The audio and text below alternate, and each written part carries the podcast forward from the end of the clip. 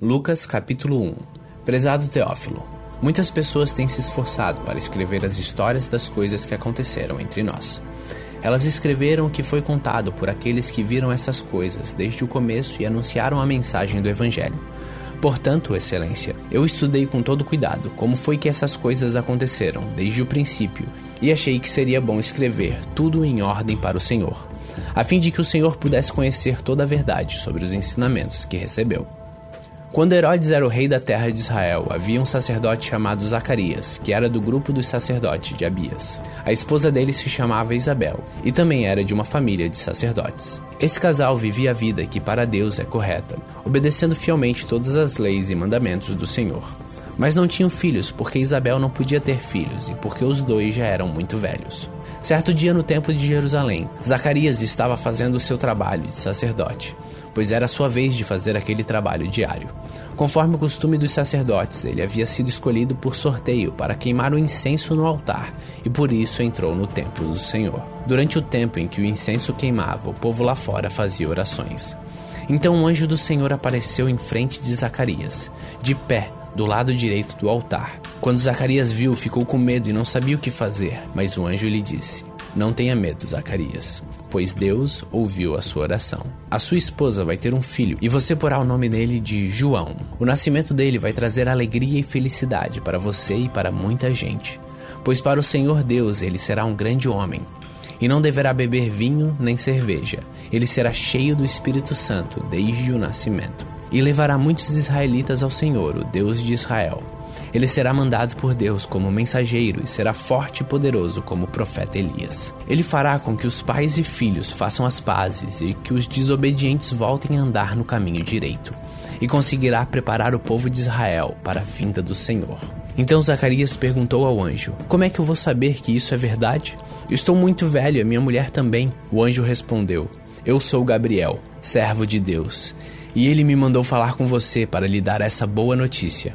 Você não está acreditando no que eu disse, mas isso acontecerá no tempo certo.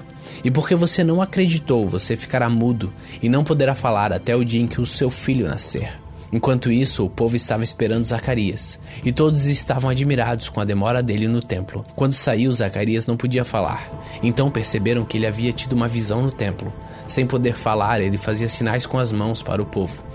Então terminaram seus dias de serviço no templo. Zacarias voltou para casa. Pouco tempo depois, Isabel, a sua esposa, ficou grávida e durante cinco meses não saiu de casa.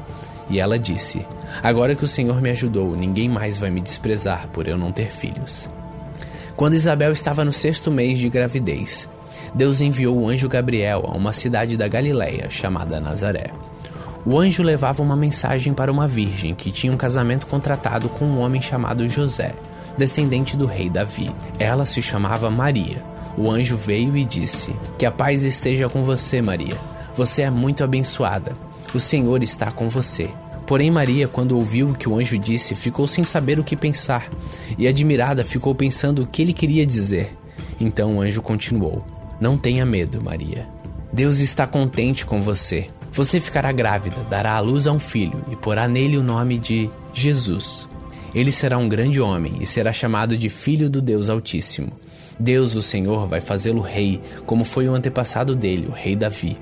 Ele será para sempre rei dos descendentes de Jacó, e o reino dele nunca se acabará. Então Maria disse para o anjo: Isso não é possível, pois eu sou virgem. O anjo respondeu: O Espírito Santo virá sobre você, e o poder do Deus Altíssimo a envolverá com a sua sombra. Por isso o menino será chamado de Santo e Filho de Deus. Fique sabendo que a sua parente Isabel está grávida, mesmo sendo tão idosa. Diziam que ela não podia ter filhos, no entanto, agora ela já está no sexto mês de gravidez. Porque para Deus nada é impossível. Maria respondeu: Eu sou uma serva de Deus. Que aconteça comigo o que o Senhor acabou de me dizer. E o anjo foi embora. Alguns dias depois, Maria se aprontou e foi depressa para uma cidade que ficava na região montanhosa da Judéia. Entrou na casa de Zacarias e cumprimentou Isabel. Quando Isabel ouviu a saudação de Maria, a criança se mexeu na barriga dela. Então, cheia do poder do Espírito Santo, Isabel disse bem alto: Você é a mais abençoada de todas as mulheres, e a criança que você vai receber é abençoada também.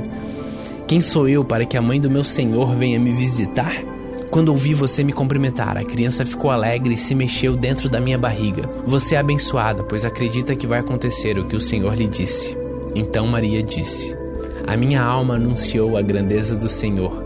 O meu espírito está alegre por causa do Senhor, o meu Salvador, pois ele lembrou de mim, a sua humilde serva. De agora em diante todos vão me chamar de mulher abençoada, porque o Deus poderoso fez grandes coisas por mim. O seu nome é santo, e ele mostra a sua bondade a todos os que o temem em todas as gerações. Deus levanta sua mão poderosa e derrota os orgulhosos com todos os planos deles. Derruba dos seus tronos reis poderosos e põe os humildes em altas posições. Dá fartura aos que têm fome e manda os ricos embora com as mãos vazias. Ele cumpriu as promessas que fez aos nossos antepassados e ajudou o povo de Israel, seu servo. Lembrou de mostrar a sua bondade a Abraão e a todos os seus descendentes para sempre. Maria ficou mais ou menos três meses com Isabel e depois voltou para casa. Chegou o tempo de Isabel ter a criança e ela deu à luz a um menino. Os vizinhos e parentes ouviram falar da grande bondade do Senhor para com Isabel e todos ficaram alegres com ela. Quando o menino estava com oito dias, vieram circuncidá-lo e queriam lhe dar o nome do pai, isto é, Zacarias. Mas a sua mãe disse: Não, o nome dele vai ser João.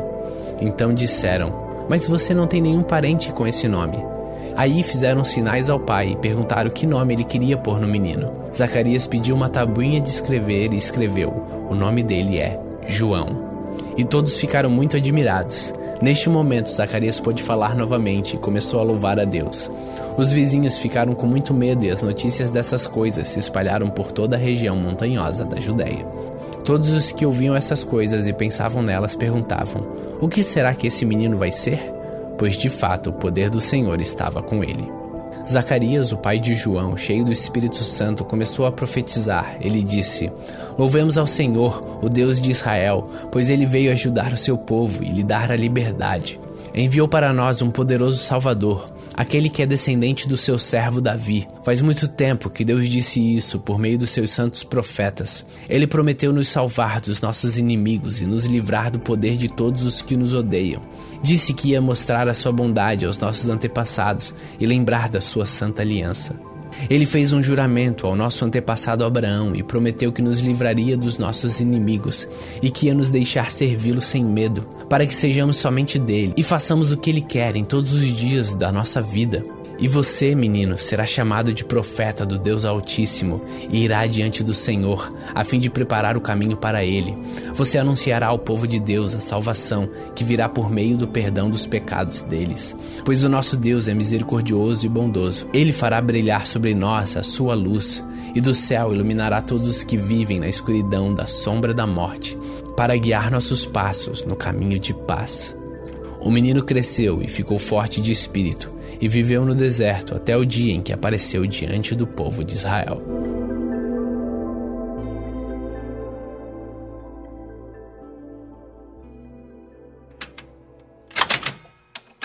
Lucas capítulo 2 Naquele tempo, o imperador Augusto mandou uma ordem para todos os povos do império. Todas as pessoas deviam se registrar a fim de ser feita uma contagem da população.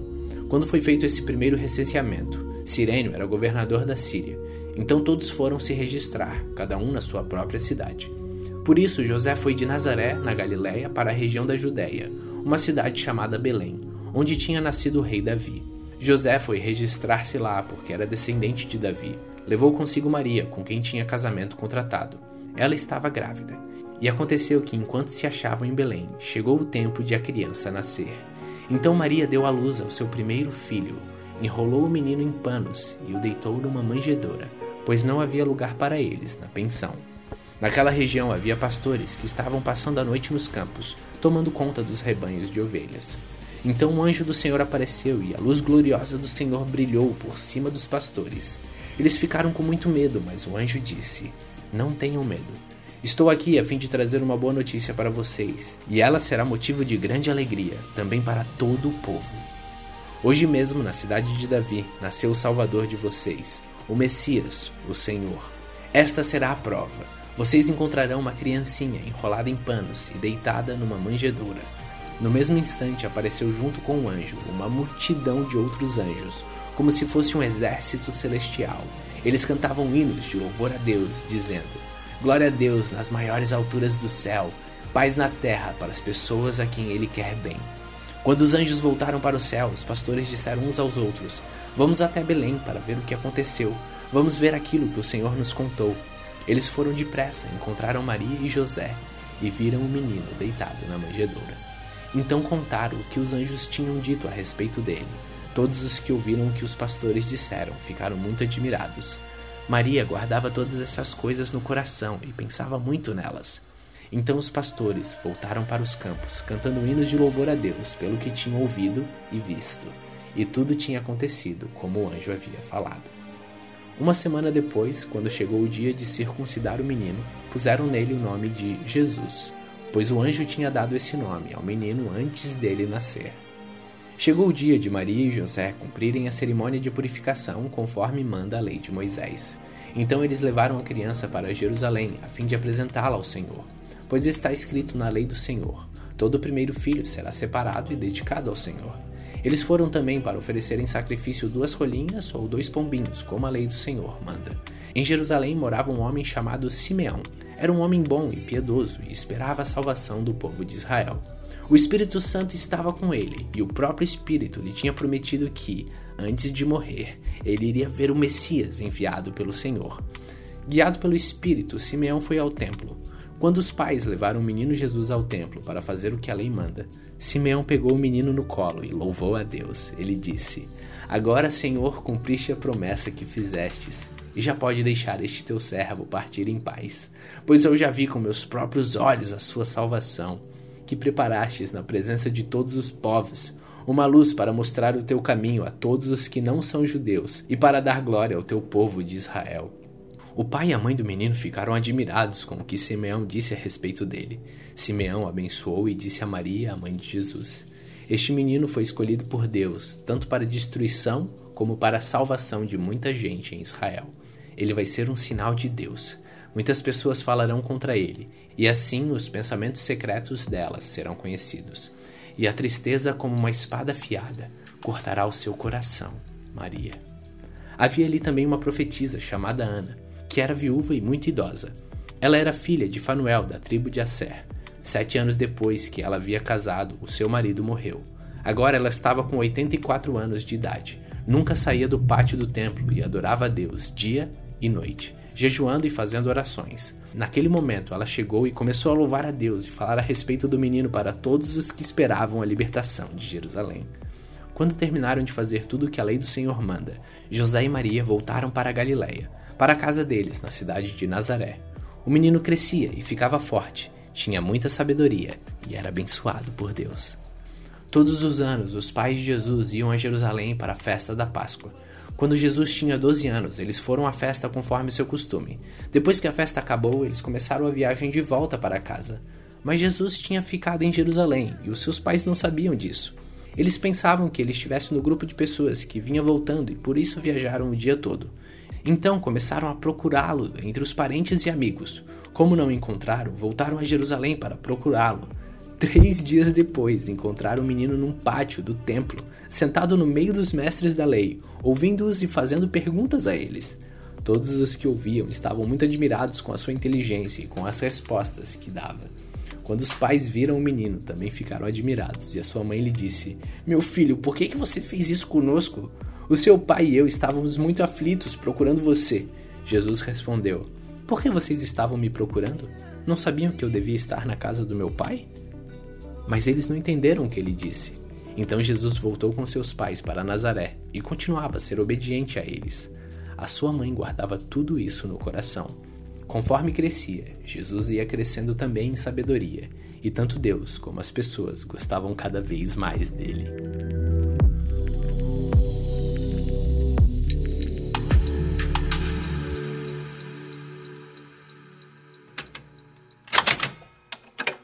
Lucas capítulo 3 Fazia 15 anos que Tibério era o imperador romano. Nesse tempo, Pôncio Pilatos era o governador da Judéia. Herodes governava Galiléia. O seu irmão Filipe governava a região de Itureia e Tracônites. E Lisânias era o governador de Abilene. E Anás e Caifás eram os grandes sacerdotes. Foi nesse tempo que a mensagem de Deus foi dada no deserto a João, filho de Zacarias. E João atravessou toda a região do Rio Jordão, anunciando essa mensagem. Arrependam-se dos seus pecados e sejam batizados, que Deus perdoará vocês. Isso aconteceu como o profeta Isaías tinha escrito no seu livro. Alguém está gritando no deserto: Preparem o caminho para o Senhor passar, abram estradas retas para ele. Todos os vales serão aterrados e todos os morros e montes serão aplanados. Os caminhos tortos serão endireitados e as estradas esburacadas serão consertadas, e todos verão a salvação que Deus dá. As multidões iam se encontrar com João para serem batizados por ele. Ele dizia a todos: Ninhada de cobras venenosas, quem disse que vocês escaparão do terrível castigo que Deus vai mandar? Façam coisas que mostrem que vocês se arrependeram dos seus pecados, e não digam uns aos outros: Nós somos descendentes de Abraão. Pois eu afirmo a vocês que até destas pedras Deus pode fazer descendentes de Abraão. O machado já está pronto para cortar a árvore pela raiz. Toda árvore que não dá frutas boas será cortada e jogada no fogo. Então o povo perguntava: O que devemos fazer? Ele respondia: Quem tiver duas túnicas, dê uma a quem não tem nenhuma, e quem tiver comida, reparta com quem não tem. Alguns cobradores de impostos também chegaram para serem batizados e perguntaram a João: Mestre, o que devemos fazer? Não cobrem mais do que a lei manda, respondeu João. Alguns soldados também perguntavam: E nós, o que devemos fazer? E João respondia: Não tomem dinheiro de ninguém, nem pela força, nem por meio de acusações falsas, e se contentem com o salário que recebem. As esperanças do povo começaram a aumentar e eles pensavam que talvez João fosse o Messias. Mas João disse a todos: Eu batizo vocês com água mas está chegando alguém que é mais importante do que eu, e eu não mereço a honra de desamarrar as correias das sandálias dele. Ele os batizará com o Espírito Santo e com fogo. Com a pá que tem na mão, ele vai separar o trigo da palha. Guardará o trigo no seu depósito, mas queimará a palha no fogo que nunca se apaga. João anunciava de muitas maneiras diferentes a boa notícia ao povo e apelava a eles para que mudassem de vida mas falou contra o governador Herodes, porque ele havia casado com Herodias, a esposa do irmão do próprio Herodes, e também porque ele tinha feito muitas outras coisas más. Então Herodes fez uma coisa ainda pior: mandou pôr João na cadeia. Depois do batismo de todo aquele povo, Jesus também foi batizado. E quando Jesus estava orando, o céu se abriu e o Espírito Santo desceu na forma de uma pomba sobre ele. E do céu veio uma voz que disse: Tu és o meu filho amado, e me dás muita alegria. Jesus começou seu trabalho quando tinha mais ou menos 30 anos de idade. Ele era, conforme pensavam, filho de José, que era filho de Eli, filho de Matate, filho de Levi, filho de Melque, filho de Anai, filho de José, filho de Matatias, filho de Amós, filho de Naum, filho de Esli, filho de Nagai, filho de Maate, filho de Matatias, filho de Semei, filho de José, filho de Jodá, filho de Joana, filho de Reza, filho de Zorobabel, filho de Salatiel, filho de Neri, filho de Melque, filho de Edi, filho de Cozã, filho de Elmadã, filho de Er, filho de Josué, filho de Eliezer, filho de Jorim, filho de Matate, filho de Levi, filho de Simeão, filho de Judá, filho de José, filho de Joanã, filho de Eliaquim, filho de Melaé, filho de Mená, filho de Matatá, filho de Natã, filho de Davi, filho de Jessé, filho de Obed, filho de Boaz, filho de Salá, filho de Nazon, filho de Aminadab, filho de Admin, filho de Arni, filho de Ezron, filho de Pérez, filho de Judá, filho de Jacó, filho de Isaac, filho de Abraão, filho de Tera, filho de Naor, filho de Zerug, filho de Reu, filho de Peleg, filho de Eber, filho de Selá, filho de Cainã, filho de Arpaxade, filho de Sem, filho de Noé, filho de Lameque, filho de Matusalém, filho de Enoque, filho de Jered, filho de Malalel, filho de Cainã, filho de Enos, filho de Sete, filho de Adão, filho de Deus.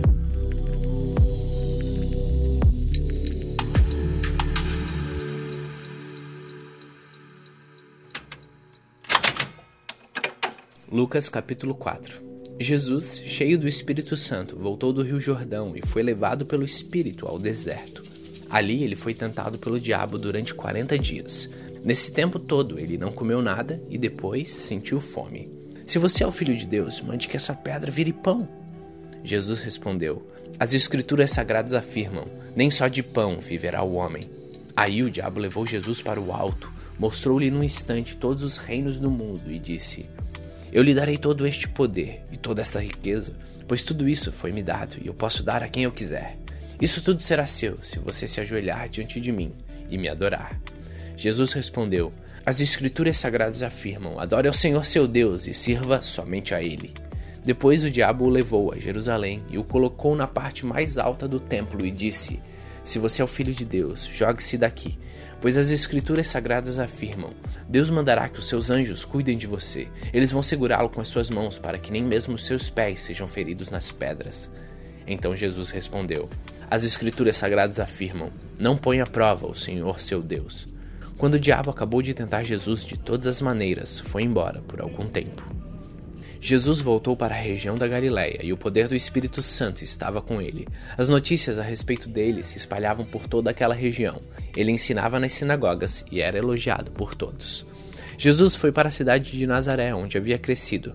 No sábado, conforme seu costume, foi até a sinagoga. Ali ele se levantou para ler as Escrituras Sagradas. E lhe deram um livro do profeta Isaías. Ele abriu o livro e encontrou o lugar onde estava escrito assim: O Senhor me deu o seu espírito. Ele me escolheu para levar as boas notícias aos pobres e me enviou para anunciar a liberdade aos presos, dar vistas aos cegos, libertar os que estão sendo oprimidos e anunciar que chegou o tempo em que o Senhor salvará o seu povo. Jesus fechou o livro, entregou-o para o ajudante da sinagoga e sentou-se. Todas as pessoas ali presentes olhavam para Jesus sem desviar os olhos. Então ele começou a falar. Ele disse: Hoje se cumpriu o trecho das Escrituras Sagradas que vocês acabam de ouvir. Todos começaram a elogiar Jesus, admirados com a sua maneira agradável e simpática de falar, e diziam: Ele não é o filho de José? Então Jesus disse: Sem dúvidas vocês vão repetir para mim o ditado: Médico, cure-se a você mesmo. E também vão dizer: Nós sabemos de tudo que você fez em Cafarnaum. Faça as mesmas coisas aqui na sua própria cidade. E continuou: eu afirmo a vocês que isso é verdade. Nenhum profeta é bem recebido na sua própria terra. Eu digo a vocês que, de fato, havia muitas viúvas em Israel no tempo do profeta Elias, quando não choveu durante três anos e meio, e houve uma grande fome em toda aquela terra. Porém, Deus não enviou Elias a nenhuma das viúvas que viviam em Israel, mas somente a uma viúva que morava em Serepta, perto de Sidom. Havia também muitos leprosos em Israel no tempo do profeta Eliseu, mas nenhum deles foi curado. Só Naamã, o sírio, foi curado. Quando ouviram isso, todos os que estavam na sinagoga ficaram com muita raiva. Então se levantaram, arrastaram Jesus para fora da cidade, o levaram até o alto do monte onde a cidade estava construída, para o jogar dali abaixo. Mas ele passou pelo meio da multidão e foi embora. Então Jesus foi para Cafarnaum, numa cidade da região da Galileia. Ali ele ensinava o povo nos sábados. Eles estavam muito admirados com a sua maneira de ensinar, pois Jesus falava com autoridade. Havia um homem na sinagoga que estava dominado por um demônio. O homem gritou: Ei, Jesus de Nazaré, o que você quer de nós? Você veio para nos destruir? Sei muito bem quem você é. É o santo que Deus enviou. Então Jesus ordenou ao demônio: Cale a boca e saia deste homem.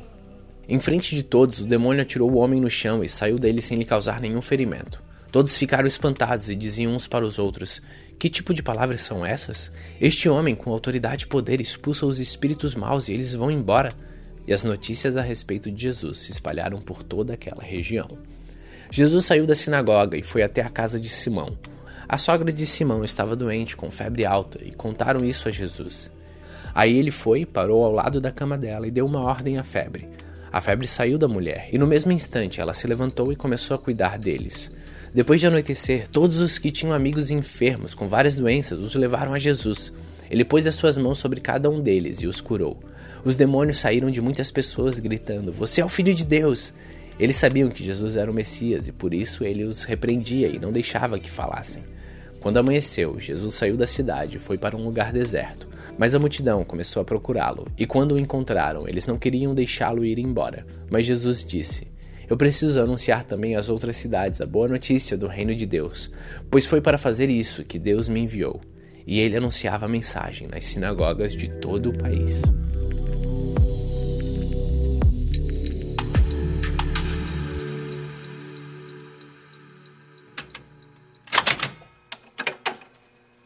Lucas capítulo 5 Certo dia Jesus estava na praia do lago da Galiléia e a multidão se apertava em volta dele para ouvir a mensagem de Deus. Ele viu dois barcos no lago, perto da praia. Os pescadores tinham saído deles e estavam lavando as redes.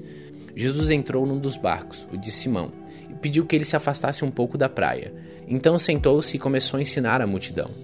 Quando acabou de falar, Jesus disse a Simão: Leve o barco para um lugar onde o lago é bem fundo então você e os seus companheiros joguem as redes para pescar. Simão respondeu: Mestre, nós trabalhamos a noite toda e não pescamos nada. Mas já que é o Senhor que está mandando jogar as redes, eu vou obedecer. Então eles jogaram as redes na água. Pescaram tanto peixe que as redes estavam se rebentando. Então fizeram um sinal para os companheiros que estavam no outro barco a fim de que viessem ajudá-los. Eles foram e encheram os dois barcos com tanto peixe que os barcos quase afundaram. Quando Simão Pedro viu o que havia acontecido, ajoelhou-se diante de Deus e disse: Senhor, afasta-se de mim, pois eu sou um pecador. Simão e os outros que estavam com ele ficaram admirados com a quantidade de peixes que haviam apanhado. Tiago e João, filho de Zebedeu, que eram companheiros de Simão, também ficaram muito admirados. Então Jesus disse a Simão: Não tenha medo. De agora em diante você vai pescar gente.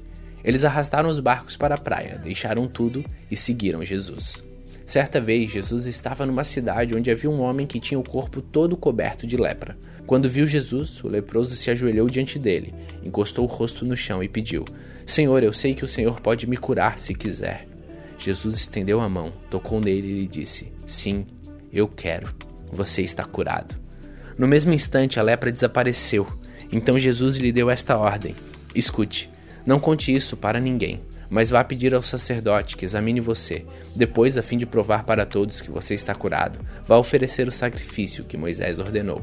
Mas as notícias a respeito de Jesus se espalhavam ainda mais e muita gente vinha para ouvi-lo e para ser curado das suas doenças. Porém, Jesus ia para lugares desertos e orava. Um dia, Jesus estava ensinando, e alguns fariseus e alguns mestres da lei estavam sentados perto dele. Eles tinham vindo de todas as cidades da Galiléia e da Judéia e também de Jerusalém. O poder do Senhor estava com Jesus para que ele curasse os doentes. Alguns homens trouxeram um paralítico deitado numa cama e estavam querendo entrar na casa e colocá-lo diante de Jesus. Porém, por causa da multidão, não conseguiram entrar com o paralítico. Então, o carregaram para cima do telhado. Fizeram uma abertura nas telhas e o desceram na sua cama, em frente de Jesus, no meio das pessoas que estavam ali. Jesus viu que eles tinham fé e disse ao paralítico: Meu amigo, os seus pecados estão perdoados. Os mestres da lei os fariseus começaram a pensar: quem é este homem que blasfema contra Deus desta maneira? Ninguém pode perdoar pecados, só Deus tem esse poder. Porém, Jesus sabia o que eles estavam pensando e disse: Por que, que vocês estão pensando assim? O que é mais fácil dizer ao paralítico: Seus pecados estão perdoados, ou levanta-se e ande?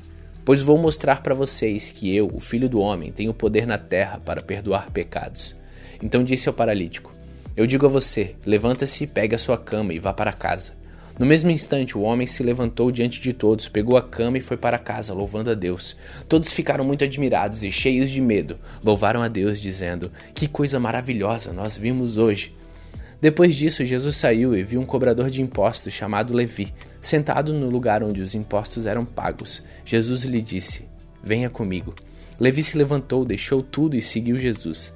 Então Levi fez para Jesus uma grande festa na sua casa. Havia ali muitos cobradores de impostos e outras pessoas estavam sentadas com eles. Os fariseus e os mestres da lei, que eram do partido dos fariseus, ficaram zangados com os discípulos de Jesus e perguntaram: Por que, que vocês comem e bebem com cobradores de impostos e com outras pessoas de má fama?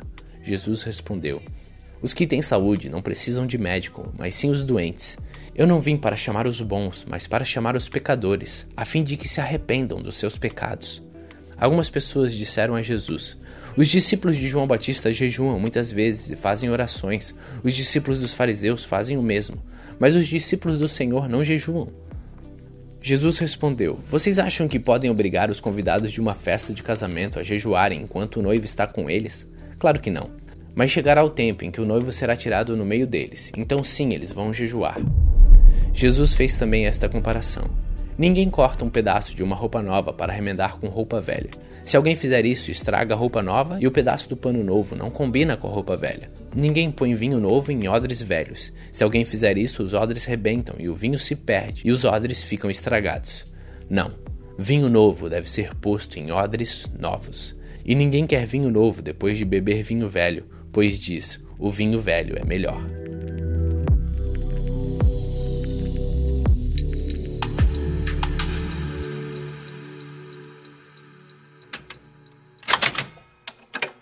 Lucas capítulo 6 Num sábado, Jesus estava atravessando uma plantação de trigo e os seus discípulos começaram a colher e a debulhar espigas e a comer os grãos de trigo.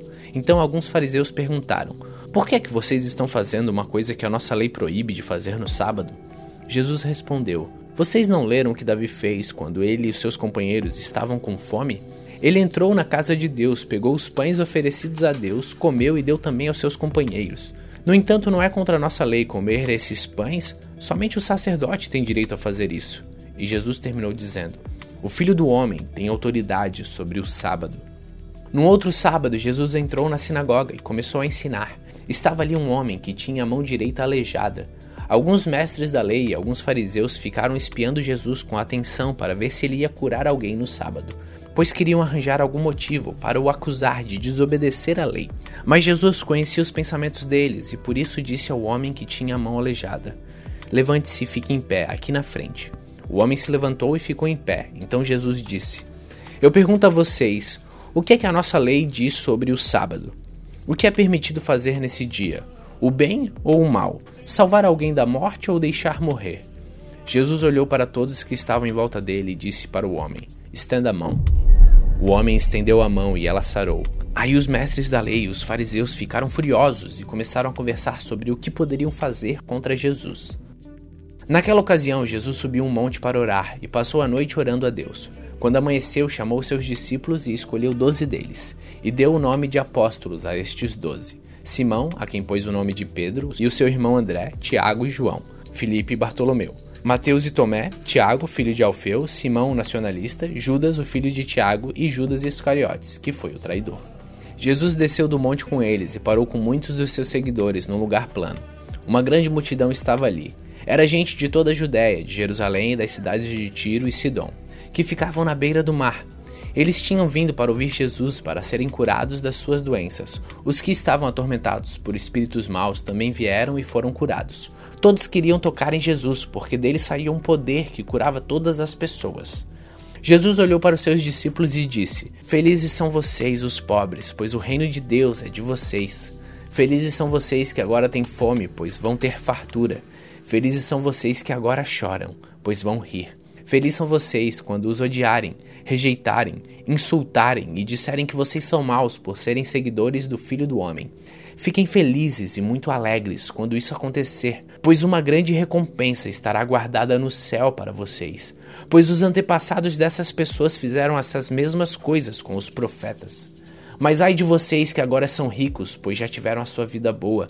Ai de vocês que agora têm tudo, pois vão passar fome. Ai de vocês que agora estão rindo, pois vão chorar e se lamentar. Ai de vocês quando todos os elogiarem, pois os antepassados dessas pessoas também elogiaram os falsos profetas. Mas eu digo a vocês que estão me ouvindo: amem os seus inimigos e façam bem para os que odeiam vocês. Desejem o bem para aqueles que os amaldiçoam e orem em favor daqueles que maltratam vocês. Se alguém lhe der um tapa na cara, dê a outra face para ele bater também. Se alguém tomar a sua capa, deixe que leve a túnica também. Dê sempre a qualquer um que lhe pedir alguma coisa, e quando alguém tirar o que é seu, não peça de volta. Façam os outros as mesmas coisas que querem que eles façam a vocês. Se vocês amam somente aqueles que os amam, o que é que vocês estão fazendo demais? Até as pessoas de má fama amam as pessoas que as amam. E se vocês fazem o bem somente para aqueles que lhe fazem o bem, o que é que vocês estão fazendo demais? Até as pessoas de má fama fazem isso. Se vocês emprestam somente àqueles que vocês acham que vão lhe pagar, o que é que estão fazendo demais? Até as pessoas de má fama emprestam aos que têm má fama para receber de volta o que emprestaram. Façam o contrário. Amem os seus inimigos e façam bem para eles. Emprestem e não esperem receber de volta o que emprestaram, e assim vocês terão uma grande recompensa e serão filhos do Deus Altíssimo. Façam isso, porque Ele é bom também para os ingratos e maus. Tenham misericórdia dos outros, assim como o Pai de vocês tem misericórdia de vocês. Não julguem os outros, e Deus não julgará vocês. Não condenem os outros, e Deus não condenará vocês. Perdoem os outros, e Deus perdoará vocês. Deem aos outros, e Deus dará a vocês. Ele será generoso, e as bênçãos que ele lhes dá serão tantas que vocês não poderão segurá-las nas duas mãos. A mesma medida que vocês usam para medir os outros, Deus usará para medir vocês. E Jesus fez esta comparação: Um cego não pode guiar outro cego. Se fizer isso, os dois cairão num buraco. Nenhum aluno é mais importante do que o seu professor. Porém, quando estiver terminando os estudos, o aluno ficará igual ao seu professor, Por que é que você vê o cisco que está no olho do seu irmão e não repara na trave de madeira que está no seu próprio olho? Como é que você pode dizer isso ao seu irmão? Me deixe tirar esse cisco do seu olho. Se você não repara na trave que está no próprio olho? Hipócrita, tire primeiro a trave que está no seu olho, e então poderá ver bem para tirar o cisco que está no olho do seu irmão. A árvore boa não dá frutas ruins, assim como a árvore que não presta não dá frutas boas, pois cada árvore é conhecida pelas frutas que ela produz. Não é possível colher figos de espinheiros, nem colher uvas de pés de urtiga. A pessoa boa tira o bem do depósito de coisas boas que tem no seu coração, e a pessoa má tira o mal no depósito de coisas más, pois a boca fala o que o coração está cheio. Por que é que vocês me chamam de Senhor, Senhor e não fazem o que eu digo? Eu vou mostrar a vocês com quem se parece a pessoa que vem e ouve a minha mensagem e é obediente a ela.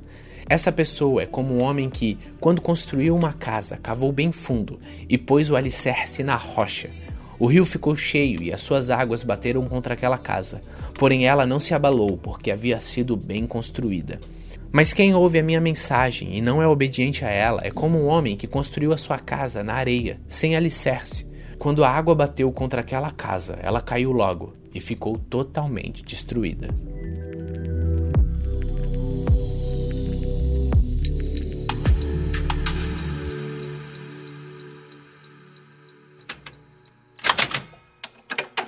Lucas capítulo 7 Quando Jesus acabou de dizer essas coisas ao povo, foi para a cidade de Cafarnaum.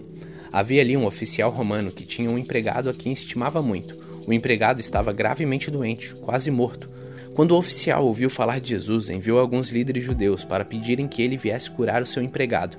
Eles foram falar com Jesus e lhe pediram com insistência: Esse homem merece de fato a sua ajuda, pois estima muito nosso povo e até construiu uma sinagoga para nós. Então Jesus foi com eles, porém, quando já estava perto da casa, o oficial romano mandou alguns amigos dizerem a Jesus: Senhor, não se incomode, pois eu não mereço que entre na minha casa. Eu acho também que não mereço a honra de falar pessoalmente com o Senhor. Dê somente uma ordem e o meu empregado ficará bom. Eu também estou debaixo da autoridade de oficiais superiores e tenho soldados que obedecem às minhas ordens. Digo para cada um, vai lá e ele vai. Digo para o outro, vem cá e ele vem. E digo também para o meu empregado, faça isso e ele faz. Jesus ficou muito admirado quando ouviu isso. Então virou-se e disse para a multidão que o seguia: Eu afirmo a vocês que nunca vi tanta fé, nem mesmo entre o povo de Israel. Aí os amigos do oficial voltaram para a casa dele e encontraram o empregado curado. Pouco tempo depois, Jesus foi para uma cidade chamada Naim. Os seus discípulos e uma grande multidão foram com ele. Quando ele estava chegando perto do portão da cidade, ia saindo o enterro. O defunto era o filho único de uma viúva e muita gente da cidade ia com ela. Quando o Senhor a viu, ficou com muita compaixão dela e disse: Não chore. Então ele chegou mais perto e tocou no caixão, e os que estavam carregando pararam. Então Jesus disse: Moço, eu ordeno a você, levante-se. O moço sentou-se no caixão e começou a falar, e Jesus o entregou à sua mãe. Todos ficaram com muito medo e louvaram a Deus, dizendo: Que grande profeta apareceu entre nós! Deus veio salvar o seu povo. Essas notícias a respeito de Jesus se espalharam por todo o país e pelas regiões vizinhas. Os discípulos de João Batista contaram tudo isso a ele. Aí João chamou dois deles e os enviou ao Senhor Jesus para perguntarem: O Senhor é aquele que ia chegar ou devemos esperar outro? Então eles foram até o lugar onde Jesus estava e disseram: João Batista nos mandou perguntar o seguinte: O Senhor é aquele que ia chegar ou devemos esperar outro? Naquele momento, Jesus curou muitas pessoas das suas doenças e dos seus sofrimentos, expulsou espíritos maus e também curou muitos cegos. Depois respondeu aos discípulos de João: Voltem e contem a João o que vocês viram e ouviram. Digam a ele que os cegos veem, os coxos andam, os leprosos são curados e os surdos ouvem, os mortos são ressuscitados e o evangelho é pregado aos pobres. E felizes são as pessoas que não duvidam de mim. Quando os discípulos de João foram embora, Jesus começou a dizer ao povo o seguinte a respeito de João: O que vocês foram ver no deserto? Um caniço sacudido pelo vento? O que foram ver? Um homem bem vestido? Ora, os que se vestem bem e vivem no luxo moram nos palácios. Então me digam, o que foram ver? Um profeta? Sim, eu afirmo a vocês que viram muito mais do que um profeta, porque João é aquele a respeito de quem as Escrituras Sagradas dizem: Aqui está o meu mensageiro, disse Deus. Eu enviarei adiante de você para preparar o seu caminho. Eu digo a vocês que de todos os homens que já nasceram, João é o maior. Porém, quem é o menor no reino de Deus é maior do que ele. Os cobradores de impostos e todo o povo ouviram isso. Eles eram aqueles que tinham ouvido as ordens justas de Deus e tinham sido batizados por João. Mas os fariseus e os mestres da lei não quiseram ser batizados por João e assim rejeitaram o plano de Deus para eles. Jesus terminou dizendo: Mas com quem posso comparar as pessoas de hoje? Com quem elas são parecidas? Elas são como crianças sentadas na praça. Um grupo grita para o outro: Nós tocamos músicas de casamento, mas vocês não dançaram. Cantamos músicas de sepultamento, mas vocês não choraram. João Batista jejua e não bebe vinho, e vocês dizem: Ele está dominado por um demônio. O filho do homem come e bebe, e vocês dizem: Vejam, esse homem é comilão e beberrão, é amigo de cobradores de impostos e de outras pessoas de má fama. Mas aqueles que aceitam a sabedoria de Deus mostram que ela é verdadeira. Um fariseu convidou Jesus para jantar. Jesus foi até a casa dele e sentou-se para comer. Naquela cidade morava uma mulher de má fama. Ela soube que Jesus estava jantando na casa do fariseu, então pegou um frasco feito de alabastro, cheio de perfume, e ficou aos pés de Jesus por trás. Ela chorava e as suas lágrimas molhavam os pés dele. Então ela os enxugou com seus próprios cabelos. Ela beijava os pés de Jesus e derramava perfume neles. Quando o fariseu viu isso, pensou assim: se este homem fosse de fato um profeta, saberia quem é esta mulher que está tocando nele e a vida de pecado que ela leva. Jesus então disse ao fariseu: Simão, tenho uma coisa para lhe dizer. Fale, mestre, respondeu Simão. Jesus disse: Dois homens tinham uma dívida com um homem que costumava emprestar dinheiro. Um deles devia 500 moedas de prata e o outro 50. Mas nenhum dos dois podia pagar ao homem que havia emprestado. Então ele perdoou a dívida de cada um. Qual deles vai estimá-lo mais? Eu acho que é aquele que foi mais perdoado, respondeu Simão. Você está certo, disse Jesus. Então virou-se para a mulher e disse a Simão: Você está vendo essa mulher? Quando entrei, você não me ofereceu água para lavar os pés, porém ela os lavou com as suas lágrimas e os enxugou com seus cabelos. Você não me beijou quando cheguei, ela, porém, não para de beijar meus pés desde que entrei. Você não pôs azeite perfumado na minha cabeça, porém ela derramou perfume nos meus pés. Eu afirmo a você então que o grande amor que ela mostrou prova que os seus muitos pecados já foram perdoados. Mas onde pouco é perdoado, pouco amor é mostrado. Então Jesus disse à mulher: Os seus pecados estão perdoados. Os que estavam sentados à mesa começaram a perguntar: Que homem é esse que até perdoa pecados? Mas Jesus disse à mulher: A sua fé te salvou. Vá em paz.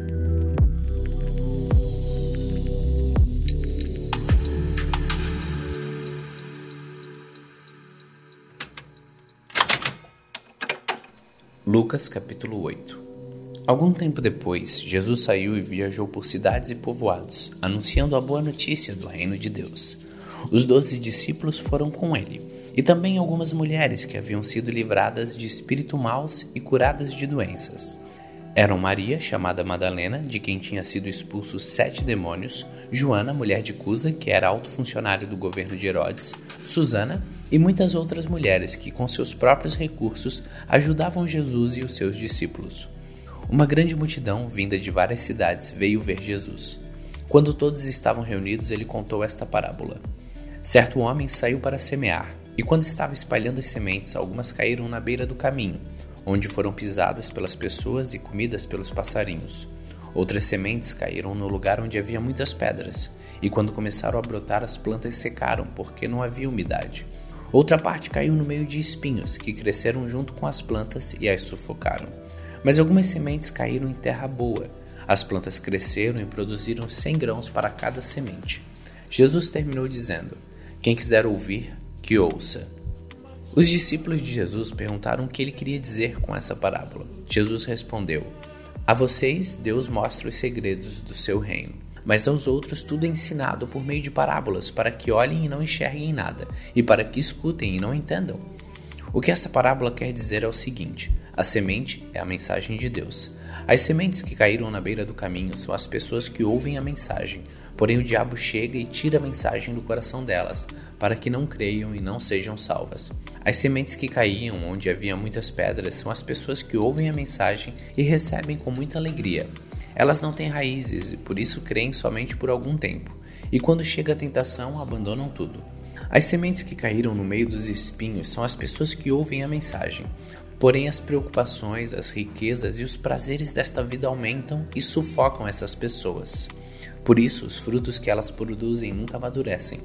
E as sementes que caíram em terra boa são aquelas pessoas que ouvem e guardam a mensagem no seu coração bom e obediente, e porque são fiéis, produzem frutos. Jesus continuou: Ninguém acende uma lamparina e depois coloca debaixo de um cesto ou da cama. Pelo contrário, a lamparina é colocada no lugar próprio para que todos que entrem vejam a luz. Pois tudo o que está escondido será descoberto, e tudo o que está em segredo será conhecido e revelado. Portanto, tomem cuidado e vejam como vocês ouvem, porque quem tem receberá mais, mas quem não tem, até o que pensa que tem será tirado dele. A mãe e os irmãos de Jesus vieram até o lugar onde ele estava, mas por causa da multidão não conseguiam chegar perto dele. Então alguém disse a Jesus: A sua mãe e os seus irmãos estão lá fora e querem falar com o Senhor. Mas Jesus disse a todos: Minha mãe e os meus irmãos são aqueles que ouvem a mensagem de Deus e a praticam. Certo dia, Jesus subiu no barco com os seus discípulos e disse: Vamos para o outro lado do lago. Então eles partiram. Enquanto estavam atravessando o lago, Jesus dormiu. Um vento muito forte começou a soprar sobre o lago e o barco foi ficando cheio de água, de modo que todos estavam em perigo. Aí os discípulos chegaram perto de Jesus e o acordaram, dizendo: Mestre, mestre, nós vamos morrer. Jesus se levantou e deu uma ordem ao vento e à tempestade, eles pararam e tudo ficou calmo. Então ele disse aos seus discípulos: Por acaso vocês não têm fé? Mas eles estavam admirados e com medo e diziam uns aos outros: Que homem é este? Ele manda até no vento e nas ondas e eles obedecem. Jesus e os seus discípulos chegaram à região de Gerasa, ao lado leste do lago da Galileia. Assim que Jesus saiu do barco, um homem daquela região foi encontrar-se com ele. Esse homem estava dominado por demônios. Fazia muito tempo que ele andava sem roupas e não morava numa casa, mas vivia nos túmulos de cemitérios. Quando viu Jesus, o homem deu um grito e caiu no chão diante dele. Disse bem alto: Jesus, filho do Deus Altíssimo, o que o Senhor quer de mim? Por favor, não me castigue. Ele disse isso porque Jesus havia mandado o espírito mal sair dele. Esse espírito o havia agarrado muitas vezes. As pessoas até chegaram a amarrar os pés e as mãos do homem com correntes de ferro, mas eles as quebravam e o demônio o levava para o deserto. Jesus perguntou a ele: Como é que você se chama? O meu nome é Multidão, respondeu ele. Ele disse isso porque muitos demônios tinham entrado nele. Aí os demônios começaram a pedir com insistência a Jesus que não os mandasse para o abismo. Muitos porcos estavam comendo num morro ali perto. Os demônios pediram com insistência a Jesus que os deixasse entrar nos porcos, e ele deixou. Então eles saíram do homem e entraram nos porcos, que se atiraram morro abaixo, para dentro do lago e se afogaram. Quando os homens que estavam tomando conta dos porcos viram o que havia acontecido, fugiram e espalharam notícia na cidade e aos seus arredores. Muita gente foi ver o que havia acontecido. Quando chegaram perto de Jesus, viram um homem de quem havia saído os demônios. E ficaram assustados porque ele estava sentado aos pés de Jesus, vestido no seu perfeito juízo. Os que haviam visto tudo contaram ao povo como o homem tinha sido curado. Aí toda a gente de Gerasa ficou com muito medo e pediu que Jesus saísse da terra deles. Então Jesus subiu no barco e foi embora. O homem de quem os demônios tinham saído implorou a Jesus: Me deixe ir com o Senhor. Mas Jesus o mandou embora, dizendo: Volte para casa e conte o que Deus fez por você. Então o homem foi pela cidade, contando o que Jesus tinha feito por ele. Quando Jesus voltou para o lado oeste do lago, a multidão o recebeu com alegria, pois todos tinham ficado ali à espera dele. Então chegou um homem chamado Jairo, que era chefe de sinagoga daquele lugar. Ele se jogou aos pés de Jesus e pediu com insistência que fosse até a sua casa, porque a sua única filha, de 12 anos, estava morrendo. Enquanto Jesus ia caminhando, a multidão o apertava de todos os lados. Nisto chegou uma mulher que fazia 12 anos que estava com uma hemorragia. Ela havia gastado com os médicos tudo o que tinha, mas ninguém havia conseguido curá-la. Ela foi por trás de Jesus e tocou na barra da capa dele, e logo o sangue parou de escorrer. Aí Jesus perguntou: Quem foi que me tocou? Todos negaram, então Pedro disse: Mestre, todo o povo está rodeando o Senhor e o está apertando. Mas Jesus disse: Alguém me tocou, pois eu senti que de mim saiu poder. Então a mulher, vendo que não podia mais ficar escondida, veio tremendo e se atirou aos pés de Jesus. E diante de todos contou a Jesus porque tinha tocado nele e como havia sido curada na mesma hora. Aí Jesus disse: Minha filha, você sarou porque teve fé. Vá em paz. Jesus ainda estava falando quando chegou da casa de Jairo, um empregado que disse: Seu Jairo, a menina já morreu. Não aborreça mais o mestre. Jesus ouviu isso e disse a Jairo: Não tenha medo, tenha fé, ela ficará boa. Quando Jesus chegou à casa de Jairo, deixou que Pedro, João e Tiago entrassem com ele, além do pai e da mãe da menina, e mais ninguém. Todos os que estavam ali choravam e se lamentavam por causa da menina. Então Jesus disse: Não chorem. A menina não morreu, ela está dormindo. Aí começaram a caçoar dele, porque sabiam que ela estava morta. Mas Jesus foi, pegou-a pela mão e disse bem alto: Menina, levante-se. Ela tornou a viver e se levantou imediatamente. Aí Jesus mandou que dessem comida a ela. Os seus pais ficaram muito admirados, mas Jesus mandou que não contassem a ninguém o que havia acontecido.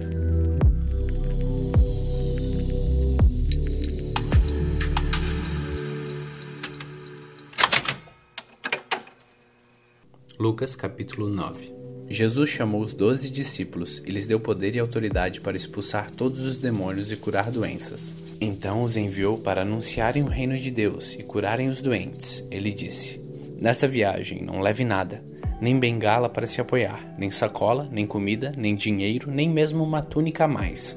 Quando vocês entrarem numa cidade, fiquem na casa em que forem recebidos até ir embora daquele lugar.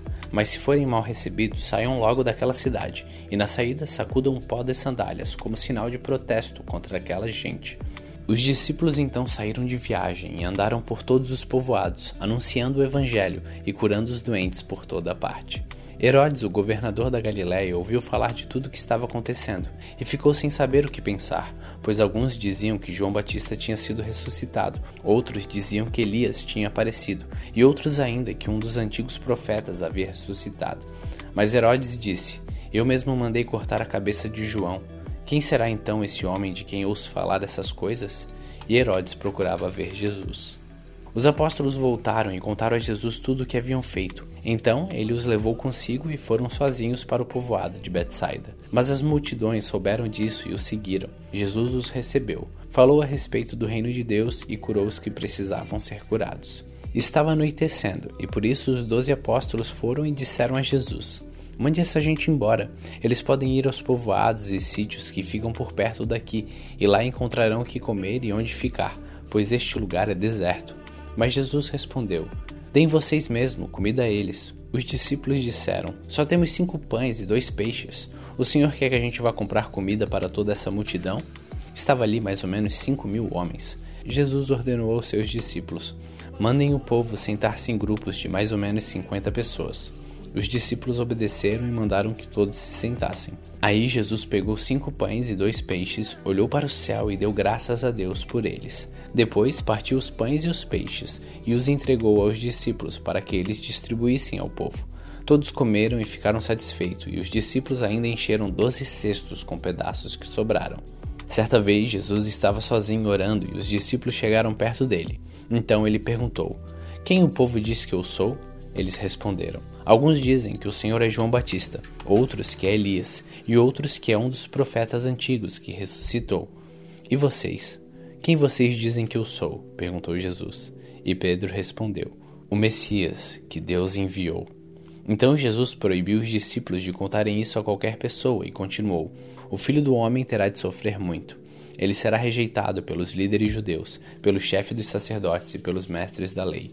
Será morto e no terceiro dia será ressuscitado. Depois disse a todos: Se alguém quer ser meu seguidor, que esqueça seus próprios interesses, esteja pronto cada dia para morrer, como eu vou morrer, e me acompanhe. Pois quem põe os seus próprios interesses em primeiro lugar nunca terá a vida verdadeira, mas quem esquece a si mesmo por minha causa terá a vida verdadeira. O que adianta alguém ganhar o mundo inteiro, mas perder a vida verdadeira e ser destruído? Pois se alguém tiver vergonha de mim e do meu ensinamento, então o filho do homem terá vergonha dessa pessoa, quando ele vier na sua glória, e na glória do Pai e dos santos anjos.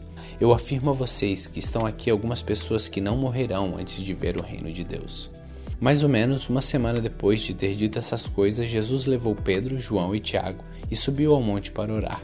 Enquanto orava, o seu rosto mudou de aparência e a sua roupa ficou muito branca e brilhante. De repente, dois homens apareceram ali, começaram a falar com ele. Eram Moisés e Elias, que estavam cercados por um brilho celestial. Eles falavam com Jesus a respeito da morte que, de acordo com a vontade de Deus, ele ia sofrer em Jerusalém. Pedro e os seus companheiros estavam dormindo profundamente, mas acordaram e viram a glória de Jesus e dos dois homens que estavam com ele. Quando esses dois homens estavam se afastando de Jesus, Pedro disse: Mestre, como é bom estarmos aqui. Vamos armar três barracas, uma para o Senhor, outra para Moisés e outra para Elias. Pedro não sabia o que estava dizendo. Ele ainda estava falando quando apareceu uma nuvem e os cobriu. Os discípulos ficaram com medo quando a nuvem desceu sobre eles, e da nuvem veio uma voz que disse: Este é o meu filho, o meu escolhido. Escutem o que ele diz. Quando a voz parou, eles viram que Jesus estava sozinho. Os discípulos ficaram calados e, naquela ocasião, não disseram nada a ninguém sobre o que tinham visto. No dia seguinte, eles desceram do monte e uma grande multidão veio se encontrar com Jesus. Aí um homem que estava no meio do povo começou a gritar: Mestre, peço ao Senhor pelo meu filho, meu único filho. Um espírito mau o agarra e de repente o menino dá um grito e começa a ter convulsões e a espumar pela boca. O espírito maltrata e não o solta de jeito nenhum. Já pedi aos discípulos do Senhor que o expulsassem o espírito mau, mas eles não conseguiram. Jesus respondeu: Gente mais sem fé, até quando ficarei com vocês? Até quando terei de aguentá-los? Então disse ao homem: Traga o seu filho aqui. Quando o menino estava chegando, teve um ataque e o demônio o jogou no chão. Então Jesus deu uma ordem ao espírito mau, curou o menino e o entregou ao pai. E todos ficaram admirados com o grande poder de Deus. Todos estavam admirados com o que Jesus fazia. Ele disse aos discípulos: Não esqueçam o que eu vou dizer a vocês. O filho do homem será entregue nas mãos dos homens. Mas eles não entenderam isso pois o que essas palavras queriam dizer tinham sido escondido deles para que não as entendessem, e eles estavam com medo de fazer perguntas a Jesus sobre o assunto. Os discípulos começaram a conversar sobre qual deles era o mais importante, mas Jesus sabia o que eles estavam pensando. Então pegou uma criança e pôs ao seu lado. Aí disse: Aquele que por ser meu seguidor receber esta criança estará recebendo a mim. E quem me receber estará recebendo aquele que me enviou. Pois aquele que é o mais humilde entre vocês esse é que é o mais importante. João disse: Mestre, vimos um homem que expulsa demônios pelo poder do nome do Senhor, mas nós o proibimos de fazer isso porque ele não é do nosso grupo. Então Jesus disse a João e aos outros discípulos: Não proíbam, pois quem não é contra vocês é a favor de vocês. Como estava chegando o tempo de Jesus ir para o céu, ele resolveu ir para Jerusalém. Então mandou que alguns mensageiros fossem na frente. No caminho, eles entraram em um povoado da região de Samaria a fim de prepararem um lugar para ele. Mas os moradores dali não quiseram receber Jesus porque viram que ele estava indo para Jerusalém. Quando seus discípulos Tiago e João viram isso, disseram: O Senhor quer que a gente mande descer fogo do céu para acabar com essas pessoas? Porém, Jesus, virando-se para eles, os repreendeu. Então ele e os seus discípulos foram para outro povoado. Quando Jesus e os discípulos iam pelo caminho, um homem disse a Jesus: eu estou pronto a seguir o Senhor para qualquer lugar onde o Senhor for. Então Jesus disse: As raposas têm suas covas e os pássaros os seus ninhos, mas o filho do homem não tem onde descansar. Aí ele disse para outro homem: Venha comigo. Mas ele respondeu: Senhor, primeiro deixe que eu volte e sepulte meu pai. Jesus disse: Deixe que os mortos sepultem os seus mortos, mas você vai e anuncie o reino de Deus. Outro homem disse: Eu seguirei o Senhor, mas primeiro deixe que eu vá me despedir da minha família. Jesus respondeu: Quem começa a arar a terra e olha para trás, não serve para o reino de Deus.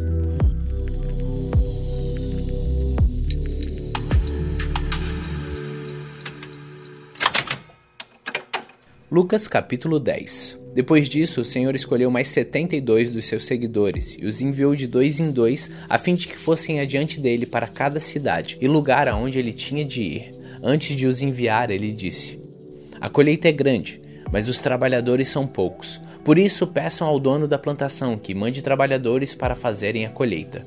Vão, eu estou mandando vocês como ovelhas para o meio de lobos. Não levem bolsa, nem sacola, nem sandálias, e não parem no caminho para cumprimentar ninguém. Quando entrarem numa casa, façam primeiro esta saudação: Que a paz esteja nessa casa. Se um homem de paz morar ali, deixem a saudação com ele. Mas se o homem não for de paz, retirem a saudação. Fiquem na mesma casa e comam e bebam o que lhes oferecerem, pois o trabalhador merece o seu salário. Não fiquem mudando de uma casa para outra. Quando entrarem numa cidade e forem bem recebidos, comam a comida que derem a vocês. Curem os doentes daquela cidade e digam ao povo dali: O reino de Deus chegou até vocês. Porém, quando entrarem numa cidade e não forem bem recebidos, vão pelas ruas dizendo: Até a poeira desta cidade que grudou nos nossos pés, nós sacudimos contra vocês. Mas lembrem disto: o reino de Deus chegou até vocês. E Jesus disse mais isto: Eu afirmo a vocês que no dia do juízo, Deus terá mais pena de Sodoma do que daquela cidade. Jesus continuou: Ai de vocês, cidade de Corazim, ai de você, cidade de Betsaida, porque se os milagres que foram feitos em vocês tivessem sido feitos nas cidades de Tiro e de Sidom, os seus moradores já teriam abandonado os seus pecados há muito tempo. E para mostrarem que estavam arrependidos, teriam se sentado no chão, vestidos com roupa feita de pano grosseiro, e teriam jogado cinzas na cabeça. No dia do juízo, Deus terá mais pena de Tiro e de Sidom do que de vocês, Corazim e Betsaida. E você, cidade de Cafarnaum, acha que vai subir até o céu? Pois será jogada no mundo dos mortos. Então disse aos seus discípulos: Quem ouve vocês está me ouvindo, quem rejeita vocês está me rejeitando, e quem me rejeita está rejeitando aquele que me enviou. Os setenta e dois voltaram muito alegres e disseram a Jesus: Até os demônios nos obedeciam quando, pelo poder do seu nome, nós mandávamos que eles saíssem das pessoas. Jesus respondeu: De fato, eu vi Satanás cair do céu como um raio. Escutem, eu dei a vocês poder para pisar em cobras e escorpiões, e para, sem sofrer nenhum mal, vencer a força do inimigo. Porém, não fiquem alegres porque os espíritos maus lhe obedecem, mas sim porque o nome de cada um de vocês está escrito no céu. Naquele momento, pelo poder do Espírito Santo, Jesus ficou muito alegre e disse: Ó Pai, Senhor do céu e da terra, eu te agradeço porque tens mostrado às pessoas sem instrução aquilo que escondesse dos sábios e dos instruídos. Sim, ó Pai, tu tivestes prazer em fazer isso. O meu Pai me deu todas as coisas. Ninguém sabe quem é o Filho a não ser o Pai. Ninguém sabe quem é o Pai a não ser o Filho e também aqueles a quem o Filho quiser mostrar quem o Pai é. Então Jesus virou-se para os discípulos e disse só para eles: Felizes são as pessoas que podem ver o que vocês estão vendo. Eu afirmo a vocês que muitos profetas e reis gostariam de ter visto o que vocês estão vendo, mas não puderam, e gostariam de ter ouvido o que vocês estão ouvindo, mas não ouviram. Um mestre da lei se levantou e, querendo encontrar alguma prova contra Jesus, perguntou: Mestre, o que devo fazer para conseguir a vida eterna? Jesus respondeu: O que é que as Escrituras Sagradas dizem a respeito disso? E como é que você entende o que elas dizem? O homem respondeu: Ame o Senhor seu Deus com todo o coração, com toda a alma e com todas as forças e com toda a mente. E ame o seu próximo como você ama você mesmo. A sua resposta está certa, disse Jesus. Faça isso e você viverá. Porém, o mestre da lei, querendo se desculpar, perguntou: Mas quem é meu próximo? Jesus respondeu assim: um homem estava descendo de Jerusalém para Jericó. No caminho, alguns ladrões o assaltaram, tiraram a sua roupa e bateram nele e o deixaram quase morto. Aconteceu que um sacerdote estava descendo por aquele mesmo caminho. Quando viu o homem, tratou de passar para o outro lado da estrada. Também um levita passou por ali, olhou e também foi embora pelo outro lado da estrada. Mas um samaritano que estava viajando pelo caminho chegou até ali. Quando viu o homem, ficou com muita pena dele.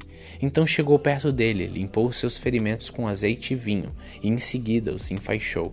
Depois disso, o samaritano colocou-o no próprio animal e o levou para uma pensão onde cuidou dele. No dia seguinte, entregou duas moedas de prata ao dono da pensão, dizendo: Tome conta dele. Quando eu passar por aqui na volta, pagarei o que você gastará mais com ele. Então Jesus perguntou ao mestre da lei: Na sua opinião, qual desses três foi o próximo do homem assaltado? Aquele que o socorreu, respondeu o mestre da lei. E Jesus disse: Pois vá e faça a mesma coisa.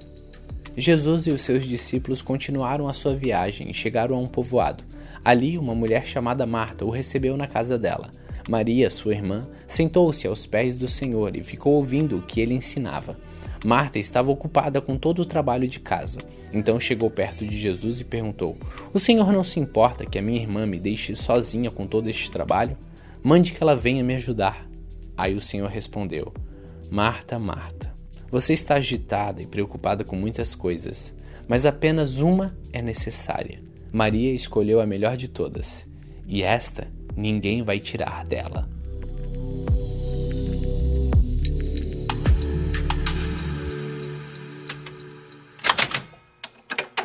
Lucas capítulo 11 Um dia Jesus estava orando num certo lugar. Quando acabou de orar, um dos seus discípulos pediu: Senhor, nos ensine a orar como João ensinou os discípulos dele. Jesus respondeu: Quando vocês orarem, digam: Pai nosso que estás no céu, santificado seja o teu nome. Venha a nós o teu reino. Dá-nos cada dia o alimento que precisamos. Perdoe os nossos pecados, pois nós também perdoamos todos que nos ofendem. E não deixes que sejamos tentados. Então Jesus disse aos discípulos: Imaginem que um de vocês vá à casa de um amigo à meia-noite e lhe diga: Amigo, me empreste três pães? É que um amigo meu acaba de chegar de viagem e eu não tenho nada para lhe oferecer. E imaginem que um amigo responda lá de dentro: Não me amole, a porta já está trancada e eu e meus filhos estamos deitados. Não posso me levantar para lhe dar pães. Jesus disse: Eu afirmo a vocês que pode ser que ele não se levante porque é amigo dele, mas certamente se levantará por causa da insistência dele e lhe dará tudo o que ele precisar. Por isso eu digo: peçam e vocês receberão. Procurem e vocês acharão. Batam e a porta será aberta para vocês. Porque todos aqueles que pedem, recebem, aqueles que procuram, acham, e a porta será aberta para quem bater. Por acaso algum de vocês será capaz de dar uma cobra ao seu filho quando ele pede um peixe? Ou se o filho pedir um ovo, você vai lhe dar um escorpião? Vocês, mesmo sendo maus, sabem dar coisas boas aos seus filhos. Quanto mais o Pai, que está no céu, dará o Espírito Santo ao que lhes pedirem. Jesus estava expulsando de certo homem um demônio que não deixava falar. Quando o demônio saiu, o homem começou a falar. A multidão ficou admirada, mas alguns disseram: É Beuzebu, o chefe dos demônios, que dá o poder a este homem para expulsar demônios. Outros, querendo conseguir alguma prova contra Jesus, pediam que ele fizesse um milagre para mostrar que o seu poder vinha de Deus. Mas Jesus, conhecendo os pensamentos deles, disse: O país que se divide em grupos que lutam entre si certamente será destruído a família que se divide em grupos que lutam entre si também será destruída. Se o reino de Satanás tem grupos que lutam entre si, como continuará a existir? Vocês dizem que é Beuzebu que me dá o poder para expulsar demônios. Mas se é assim, quem dá aos seguidores de vocês o poder para expulsar demônios?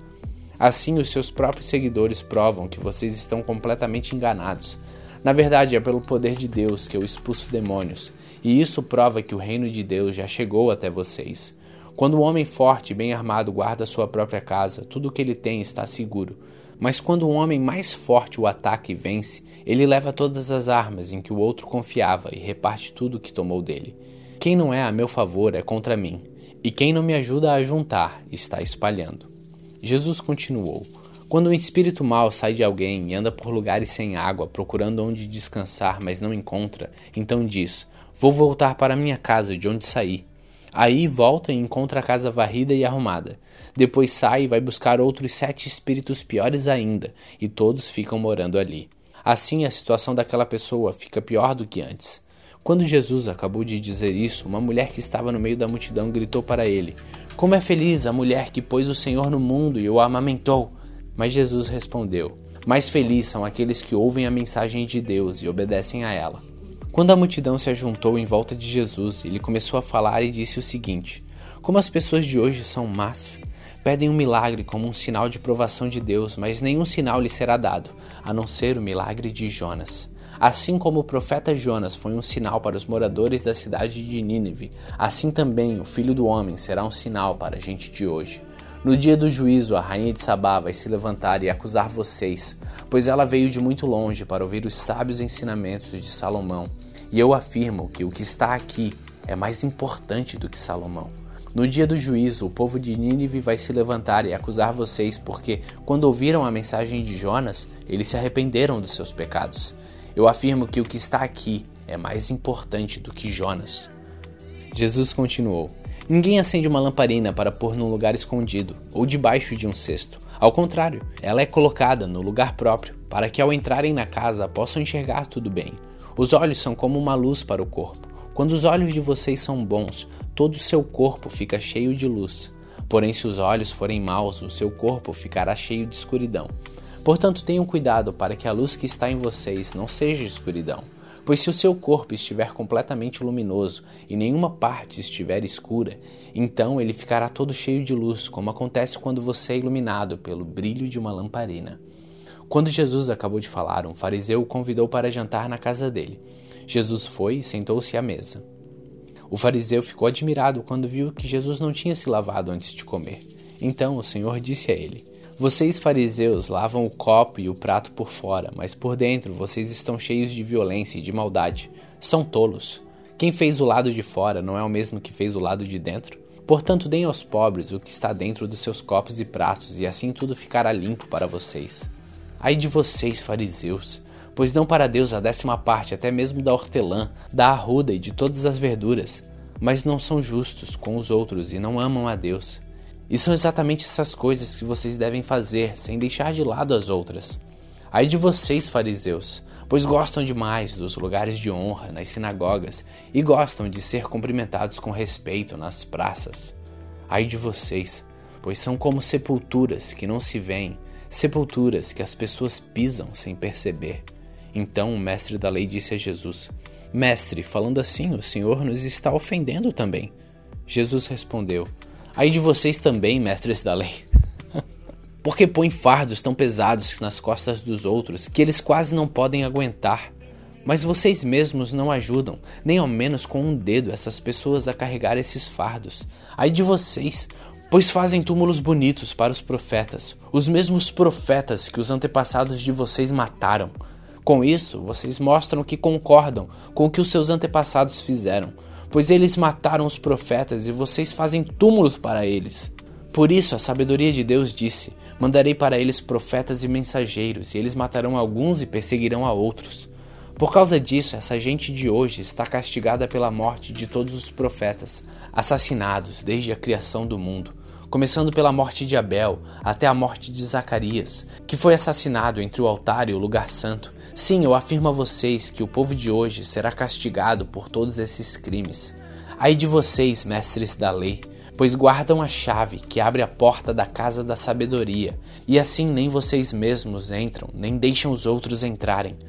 Quando Jesus saiu dali, os mestres da lei e os fariseus começaram a criticá-lo com raiva e lhe fazer perguntas sobre muitos assuntos. Eles queriam levá-lo a dizer alguma coisa que pudesse lhe servir de motivo para acusá-lo.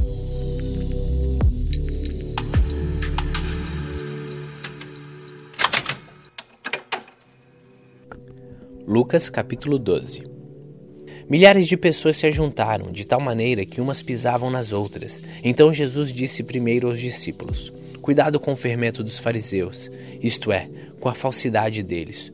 Tudo o que está coberto vai ser descoberto, e o que está escondido será conhecido. Assim, tudo o que vocês disserem na escuridão será ouvido na luz do dia, e tudo o que disserem em segredo, dentro de um quarto fechado, será anunciado abertamente. Jesus continuou: eu afirmo a vocês, meus amigos, não tenham medo daqueles que matam o corpo, pois depois não podem fazer mais nada. Vou mostrar a vocês de quem devem ter medo. Tenham medo de Deus, que depois de matar o corpo tem o poder para jogar a pessoa no inferno. Sim, repito, tenham medo de Deus. Por acaso não é verdade que cinco passarinhos são vendidos por algumas moedinhas? No entanto, Deus não esquece de nenhum deles. Até os fios dos cabelos de vocês estão todos contados. Não tenham medo, pois vocês valem mais do que muitos passarinhos. Jesus disse ainda: Eu digo a vocês que se alguém afirmar publicamente que é meu, então o filho do homem também afirmará diante dos anjos de Deus que essa pessoa é dele. Mas aquele que disser publicamente que não é meu, o filho do homem também dirá diante dos anjos de Deus que essa pessoa não é dele. Quem falar contra o filho do homem será perdoado Porém, quem blasfemar contra o Espírito Santo não será perdoado. Quando levarem a vocês para serem julgados nas sinagogas ou diante dos governadores e autoridades, não fiquem preocupados pensando como vão se defender ou o que vão dizer, pois naquela hora o Espírito Santo lhes ensinará o que devem dizer. Um homem que estava no meio da multidão disse a Jesus: Mestre, mande o meu irmão repartir comigo a herança que o nosso pai nos deixou. Jesus disse: Homem, quem me deu o direito de julgar ou de repartir propriedades entre vocês? E continuou dizendo a todos: Prestem atenção. Tenham cuidado com todo tipo de avareza, porque a verdadeira vida de uma pessoa não depende das coisas que ela tem, mesmo que sejam muitas. Então Jesus contou a seguinte parábola: As terras de um homem rico deram uma grande colheita. Então ele começou a pensar: Eu não tenho lugar para guardar toda esta colheita. O que, que eu vou fazer? Ah, já sei, disse para si mesmo. Vou derrubar os meus depósitos de cereais e construir outros maiores ainda. Neles guardarei todas as minhas colheitas, junto com tudo o que tenho. Então direi a mim mesmo: Homem feliz, você tem tudo de bom que precisa para muitos anos. Agora descanse, coma, beba e alegre-se. Mas Deus lhe disse: Seu tolo, esta noite você vai morrer. Aí quem ficará com tudo que você guardou? Jesus concluiu: isso é o que acontece com aqueles que juntam riquezas para si mesmos, mas para Deus não são ricos.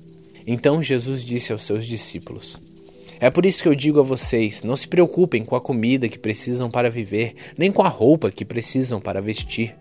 Pois a vida é muito mais importante do que a comida, e o corpo é muito mais importante do que as roupas. Vejam os corvos: não semeiam, não colhem, não têm dispensas, nem depósitos, mas Deus dá de comer a eles. Será que vocês não valem muito mais do que os pássaros? Qual de vocês pode alongar a sua vida, por mais que se preocupe com isso? Portanto, se vocês não podem conseguir uma coisa assim tão pequena, por que se preocupam com as outras? Vejam como crescem as flores do campo. Elas não trabalham nem fazem roupas para si mesmas, mas eu afirmo a vocês que nem mesmo Salomão, sendo tão rico, usava roupas tão bonitas como uma dessas flores. É Deus que investe a erva do campo que hoje está aqui e amanhã desaparece, queimada no forno. Então é claro que ele vestirá também vocês, quem tem uma fé tão pequena. Portanto, não fiquem aflitos, procurando sempre o que comer ou o que beber, pois os pagãos desse mundo é que estão sempre procurando essas coisas. O Pai de vocês sabe que vocês precisam de tudo isso. Portanto, ponham em primeiro lugar na sua vida o reino de Deus, e Deus lhe dará todas essas coisas. Jesus continuou: meu pequeno rebanho, não tenham medo, pois o Pai tem prazer em dar o reino a vocês. Vendam tudo que vocês têm e deem o dinheiro aos pobres. Arranjem bolsas que não se estragam e guardem as suas riquezas no céu, aonde elas nunca se acabarão, porque lá os ladrões não podem roubá-las e as traças não podem destruí-las. Pois onde estiverem as suas riquezas, aí estará o coração de vocês. E Jesus disse ainda: Fiquem preparados para tudo Estejam com a roupa bem presa, com o cinto e conservem as lamparinas acesas. Sejam como os empregados que esperam pelo patrão, que vai voltar da festa de casamento. Logo que ele bate na porta, os empregados vão abrir. Felizes aqueles empregados que o patrão encontrar acordados, preparados. Eu afirmo a vocês que isto é verdade. O próprio patrão se preparar para servi-los, mandará que se sentem à mesa e ele mesmo os servirá.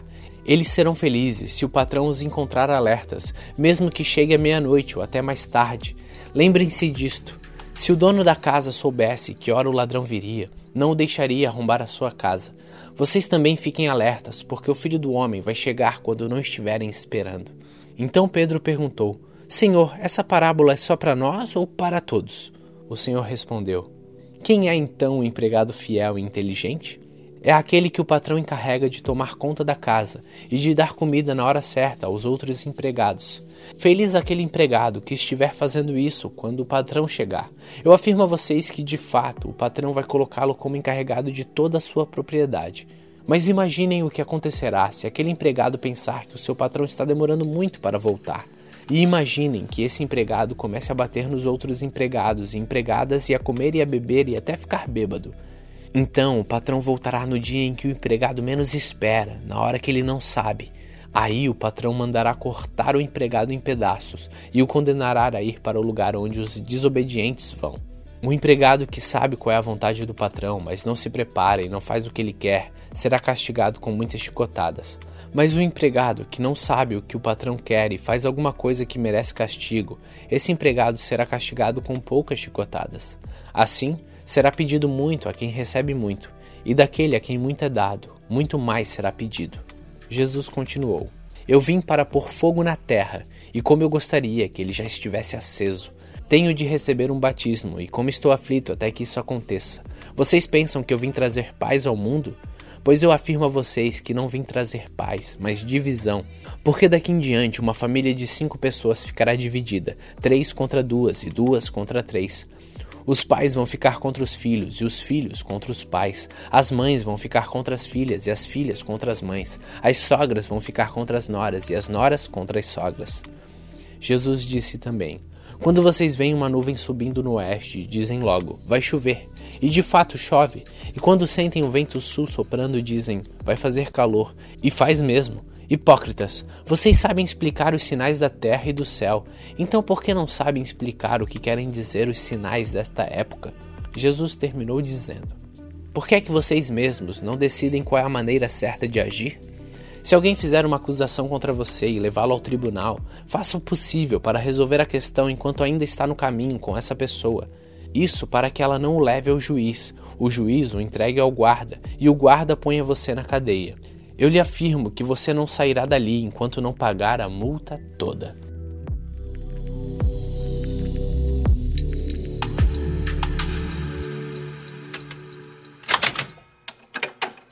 Lucas capítulo 13 Naquela mesma ocasião, algumas pessoas chegaram e começaram a comentar com Jesus como Pilatos havia mandado matar vários galileus, no momento em que eles ofereciam sacrifícios a Deus. Então Jesus disse: vocês pensam que se aqueles galileus foram mortos desse jeito, isso quer dizer que eles pecaram mais do que os outros galileus? De modo nenhum. Eu afirmo a vocês que se não se arrependerem dos seus pecados, todos vocês vão morrer como eles morreram. E lembrem daqueles 18 do bairro de Siloé, que foram mortos quando a torre caiu em cima deles. Vocês pensam que eles eram piores do que os outros que moravam em Jerusalém? De modo nenhum. Eu afirmo a vocês que, se não se arrependerem dos seus pecados, todos vocês vão morrer como eles morreram. Então Jesus contou esta parábola. Certo homem tinha uma figueira na sua plantação de uvas, e quando foi procurar figos, não encontrou nenhum. Aí disse ao homem que tomava conta da plantação: Olhe, já faz três anos seguidos que venho buscar figos nesta figueira e não encontro nenhum. Corte esta figueira. Por que deixá-la continuar tirando a força da terra sem produzir nada? Mas o empregado respondeu: Patrão, deixe a figueira ficar mais este ano. Eu vou afofar a terra em volta dela e pôr bastante adubo. Se no ano que vem ela der figos, muito bem. Se não der, então mande cortá-la. Certo sábado, Jesus estava ensinando numa sinagoga. Chegou ali uma mulher que fazia 18 anos, que estava doente por causa de um espírito mau. Ela andava curvada e não conseguia se endireitar. Quando Jesus a viu, ele a chamou e disse: Mulher, você está curada. Aí pôs as mãos sobre ela, e ela logo se endireitou e começou a louvar a Deus. Mas o chefe da sinagoga ficou zangado porque Jesus havia feito uma cura no sábado. Por isso disse ao povo: Há seis dias para trabalhar, pois venham nesses dias para serem curados, mas no sábado não. Então o Senhor respondeu: Hipócritas! No sábado, qualquer um de vocês vai à estrebaria e desamarra o seu boi ou seu jumento a fim de levá-lo para beber água. E agora está aqui uma descendente de Abraão que Satanás prendeu durante 18 anos. Por que é que no sábado ela não devia ficar livre dessa doença? Os inimigos de Jesus ficaram envergonhados com essa resposta, mas toda a multidão ficou alegre com as coisas maravilhosas que ele fazia. Jesus disse: Com que o reino de Deus é parecido?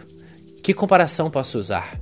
Ele é como a semente de mostarda que um homem pega planta na sua horta. A planta cresce e fica uma árvore, e os passarinhos fazem ninhos nos seus ramos. Jesus continuou: Que comparação poderei usar para o reino de Deus? Ele é como o fermento que uma mulher pega e mistura em três medidas de farinha, até que ele se espalhe por toda a massa.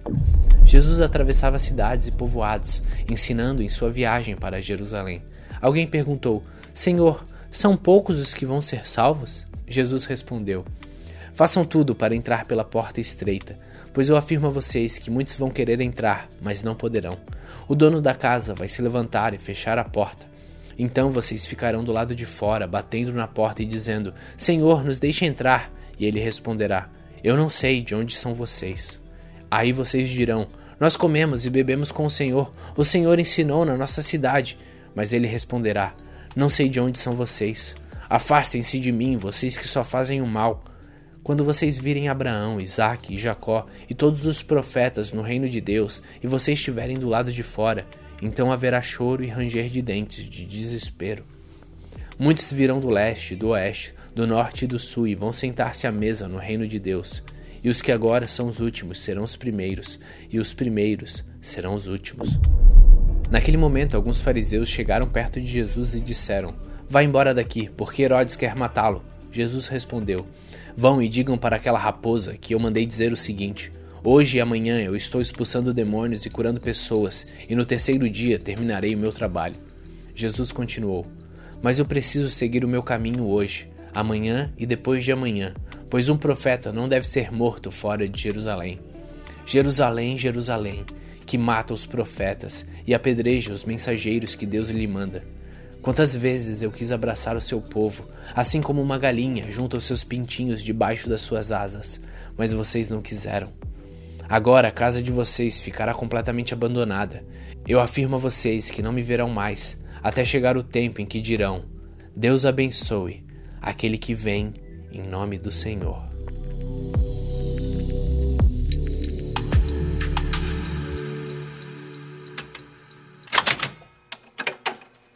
Lucas capítulo 14 Num sábado, Jesus entrou na casa de certo líder fariseu para tomar uma refeição, e as pessoas que estavam ali olhavam para Jesus com muita atenção. Um homem com as pernas e os braços inchados chegou perto dele, e Jesus perguntou aos mestres da lei, os fariseus: A nossa lei permite curar no sábado ou não? Mas eles não responderam nada. Então Jesus pegou o homem, curou-o e o mandou embora. E aí disse: Se um filho ou um boi de algum de vocês cair num poço, será que você não vai tirá-lo logo de lá, mesmo que isso aconteça num sábado? Eles não puderam responder. Certa vez, Jesus estava reparando como os convidados escolhiam os melhores lugares à mesa. Então fez esta comparação. Quando alguém convidá-lo para uma festa de casamento, não sente no melhor lugar, porque pode ser que alguém mais importante tenha sido convidado. Então quem convidou você e o outro poderá dizer a você: dê esse lugar para esse aqui. Aí você ficará envergonhado e terá de sentar-se no último lugar. Pelo contrário, quando você for convidado, sente-se no último lugar Assim, quem o convidou vai dizer a você: Meu amigo, venha sentar-se aqui num lugar melhor. E isso será uma grande honra para você diante de todos os convidados, porque quem se engrandece será humilhado, mas quem se humilha será engrandecido. Depois Jesus disse ao homem que havia convidado: Quando você der um almoço ou um jantar, não convide os seus amigos, nem os seus irmãos, nem os seus parentes, nem os seus vizinhos ricos, porque certamente eles também o convidarão e assim pagarão a gentileza que você fez. Mas quando você der uma festa, convide os pobres, os aleijados, os coxos e os cegos, e você será abençoado, pois eles não poderão pagar o que você fez, mas Deus lhe pagará no dia em que as pessoas que fazem o bem ressuscitarem. Um dos que estavam à mesa ouviu isso e disse para Jesus: Felizes os que irão sentar-se à mesa no reino de Deus. Então Jesus lhe disse: Certo homem convidou muita gente para uma festa que ia dar. Quando chegou a hora, mandou seu empregado dizer aos seus convidados: Venham, que tudo já está pronto. Mas eles, um por um, começaram a dar desculpas. O primeiro disse ao empregado: Eu comprei um sítio e tenho de dar uma olhada nele, peço que me desculpe. O outro disse: Comprei cinco juntas de boi e preciso ver se elas trabalham bem, peço que me desculpe. E o outro disse: Acabei de casar e por isso não posso ir. O empregado voltou e contou tudo ao patrão. Ele ficou com muita raiva e disse: Vá depressa pelas ruas e pelos becos das cidades e traga os pobres, os aleijados, os cegos e os coxos. Mais tarde, o empregado disse: Patrão, já fiz o que o senhor mandou, mas ainda está sobrando lugar. Aí o patrão respondeu: Então vá pelas estradas e pelos caminhos e obrigue aos que você encontrarem ali a virem, a fim de que a minha casa fique cheia. Pois eu afirmo a vocês que nenhum dos que foram convidados provará do meu jantar. Certa vez, uma grande multidão estava acompanhando Jesus. Ele virou-se para eles e disse: Quem quiser me acompanhar não pode ser meu seguidor se não me amar mais do que ama o seu pai e a sua mãe, a sua esposa e os seus filhos, os seus irmãos e as suas irmãs, e até a si mesmo. Não pode ser meu seguidor quem não estiver pronto para morrer como eu vou morrer e me acompanhar. Se um de vocês quer construir uma torre, primeiro senta e calcula quanto vai custar, para ver se o dinheiro dá. Se não fizer isso, ele consegue colocar os alicerces, mas não pode continuar a construção. Aí todos os que virem o que aconteceu vão caçoar dele, dizendo: Este homem começou a construir, mas não pode terminar. Se um rei que tem 10 mil soldados vai partir para combater outro que vem contra ele com 20 mil, ele senta primeiro e vê se está bastante forte para enfrentar o outro. Se não fizer isso, acabará precisando mandar mensageiros a outro rei, enquanto este ainda estiver longe, para combinar condições de paz. Jesus terminou dizendo: Assim, nenhum de vocês pode ser meu discípulo se não deixar tudo o que tem. O sal é uma coisa útil, mas se perde o gosto, deixa de ser sal é jogado fora, pois não serve nem para a terra, nem para o monte de esterco. Se vocês têm ouvidos para ouvirem, então ouçam.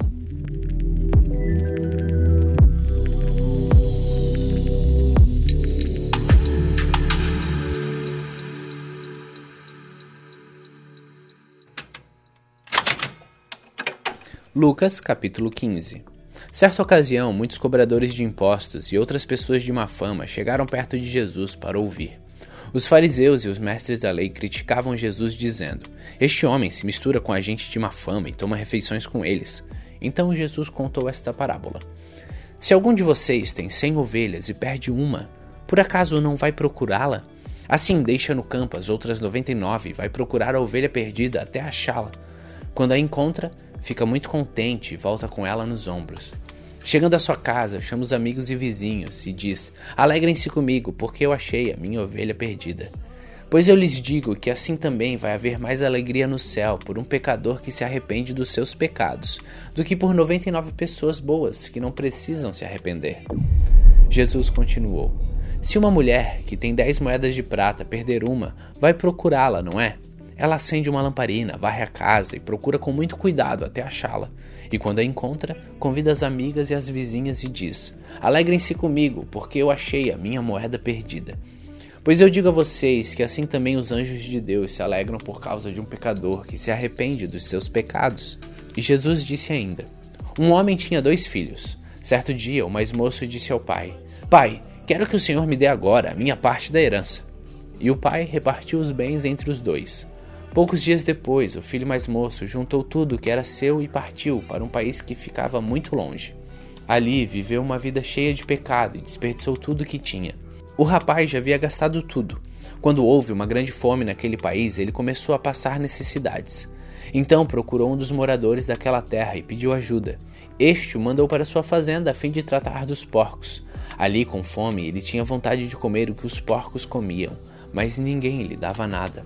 Caindo em si, ele pensou: Quantos trabalhadores do meu pai têm comida de sobra e eu estou aqui morrendo de fome?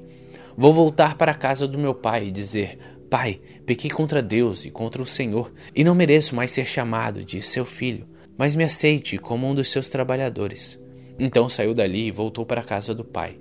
Quando o rapaz ainda estava longe de casa, o pai o avistou, e com muita compaixão do filho correu e o abraçou e o beijou.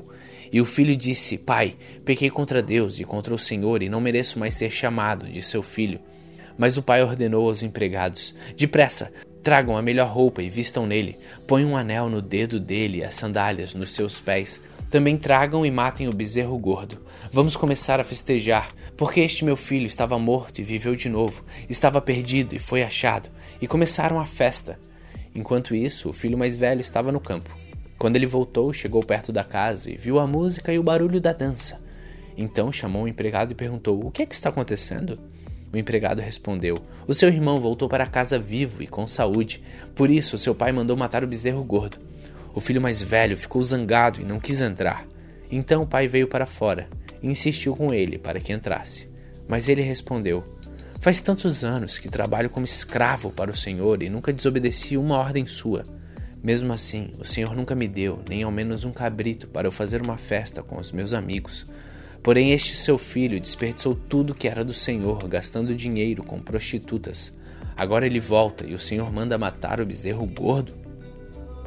Então o pai respondeu: Meu filho, você está sempre comigo, e tudo o que é meu é seu. Mas era preciso fazer esta festa para mostrar a nossa alegria pois este seu irmão estava morto e viveu de novo, estava perdido e foi achado.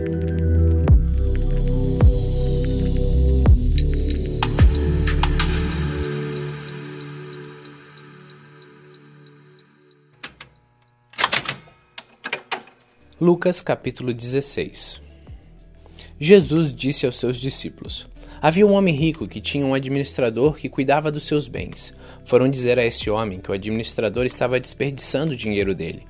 Por isso ele o chamou e disse: Eu andei ouvindo umas coisas a respeito de você. Agora preste contas da sua administração, porque você não pode mais continuar como meu administrador.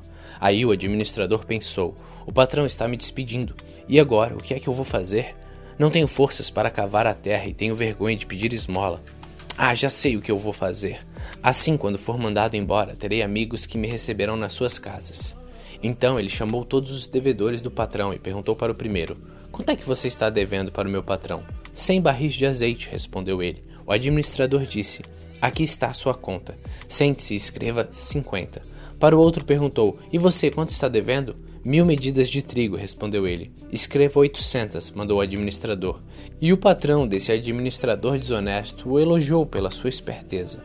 E Jesus continuou: As pessoas deste mundo são muito mais espertas nos seus negócios do que as pessoas que pertencem à luz. Por isso digo a vocês: usem as riquezas deste mundo para conseguir amigos, a fim de que, quando as riquezas faltarem, eles recebam vocês no lar eterno. Quem é fiel nas coisas pequenas também será nas grandes, e quem é desonesto nas coisas pequenas também será nas grandes. Pois se vocês não forem honestos com as riquezas deste mundo, quem vai por vocês para tomar conta das riquezas verdadeiras? E se não forem honestos com o que é dos outros, quem lhes dará o que é de vocês? Um escravo não pode servir a dois senhores ao mesmo tempo, pois vai rejeitar um e preferir o outro, ou será fiel a um e desprezará o outro. Vocês não podem servir a Deus e também servir ao dinheiro. Os fariseus ouviram isso e zombaram de Jesus porque amavam o dinheiro. Então Jesus disse a eles: Para as pessoas vocês parecem bons, mas Deus conhece o coração de vocês, pois aquilo que as pessoas acham que vale muito não vale nada para Deus. A lei de Moisés e os ensinamentos dos profetas duraram até a época de João Batista. Desde esse tempo, a boa notícia do reino de Deus está sendo anunciada e cada um se esforça para entrar nele. É mais fácil o céu e a terra desaparecerem do que ser tirado um simples acento de qualquer palavra da lei. Se um homem se divorciar e casar com outra mulher, comete adultério, e quem casar com a mulher divorciada também comete adultério. Jesus continuou: Havia um homem rico que vestia roupas muito caras e todos os dias dava uma grande festa. Havia também um homem pobre chamado Lázaro, que tinha o corpo coberto de feridas e que costumavam largar perto da casa do rico. Lázaro ficava ali procurando matar a fome com as migalhas que caíam da mesa do homem rico, e até os cachorros vinham lamber as suas feridas. O pobre morreu e foi levado pelos anjos para junto de Abraão na festa do céu. O rico também morreu e foi sepultado. Ele sofria muito no mundo dos mortos. Quando olhou, viu lá longe Abraão e Lázaro ao lado dele. Então gritou: Pai Abraão, tenha pena de mim Mande que Lázaro molhe o dedo na água e venha refrescar a minha língua, porque estou sofrendo muito neste fogo. Mas Abraão respondeu: Meu filho, lembre que você recebeu na sua vida todas as coisas boas, porém Lázaro só recebeu o que era mal, e agora ele está feliz aqui enquanto você está sofrendo. Além disso, há um grande abismo entre nós, de modo que os que querem atravessar daqui até vocês não podem, como também os daí não podem passar para cá. O rico disse: Nesse caso, pai Abraão, peço que mande Lázaro até a casa de meu pai, porque eu tenho cinco irmãos. Deixe que ele vá e os avise, para que assim não venham para este lugar de sofrimento. Mas Abraão respondeu: Os seus irmãos têm a lei de Moisés e os livros dos profetas para os avisar, que eles os escutem. Só isso não basta, pai Abraão, respondeu o rico. Porém, se alguém ressuscitar e for falar com eles, aí eles se arrependerão dos seus pecados. Mas Abraão respondeu: Se eles não escutarem Moisés nem os profetas, não crerão, mesmo que alguém ressuscite.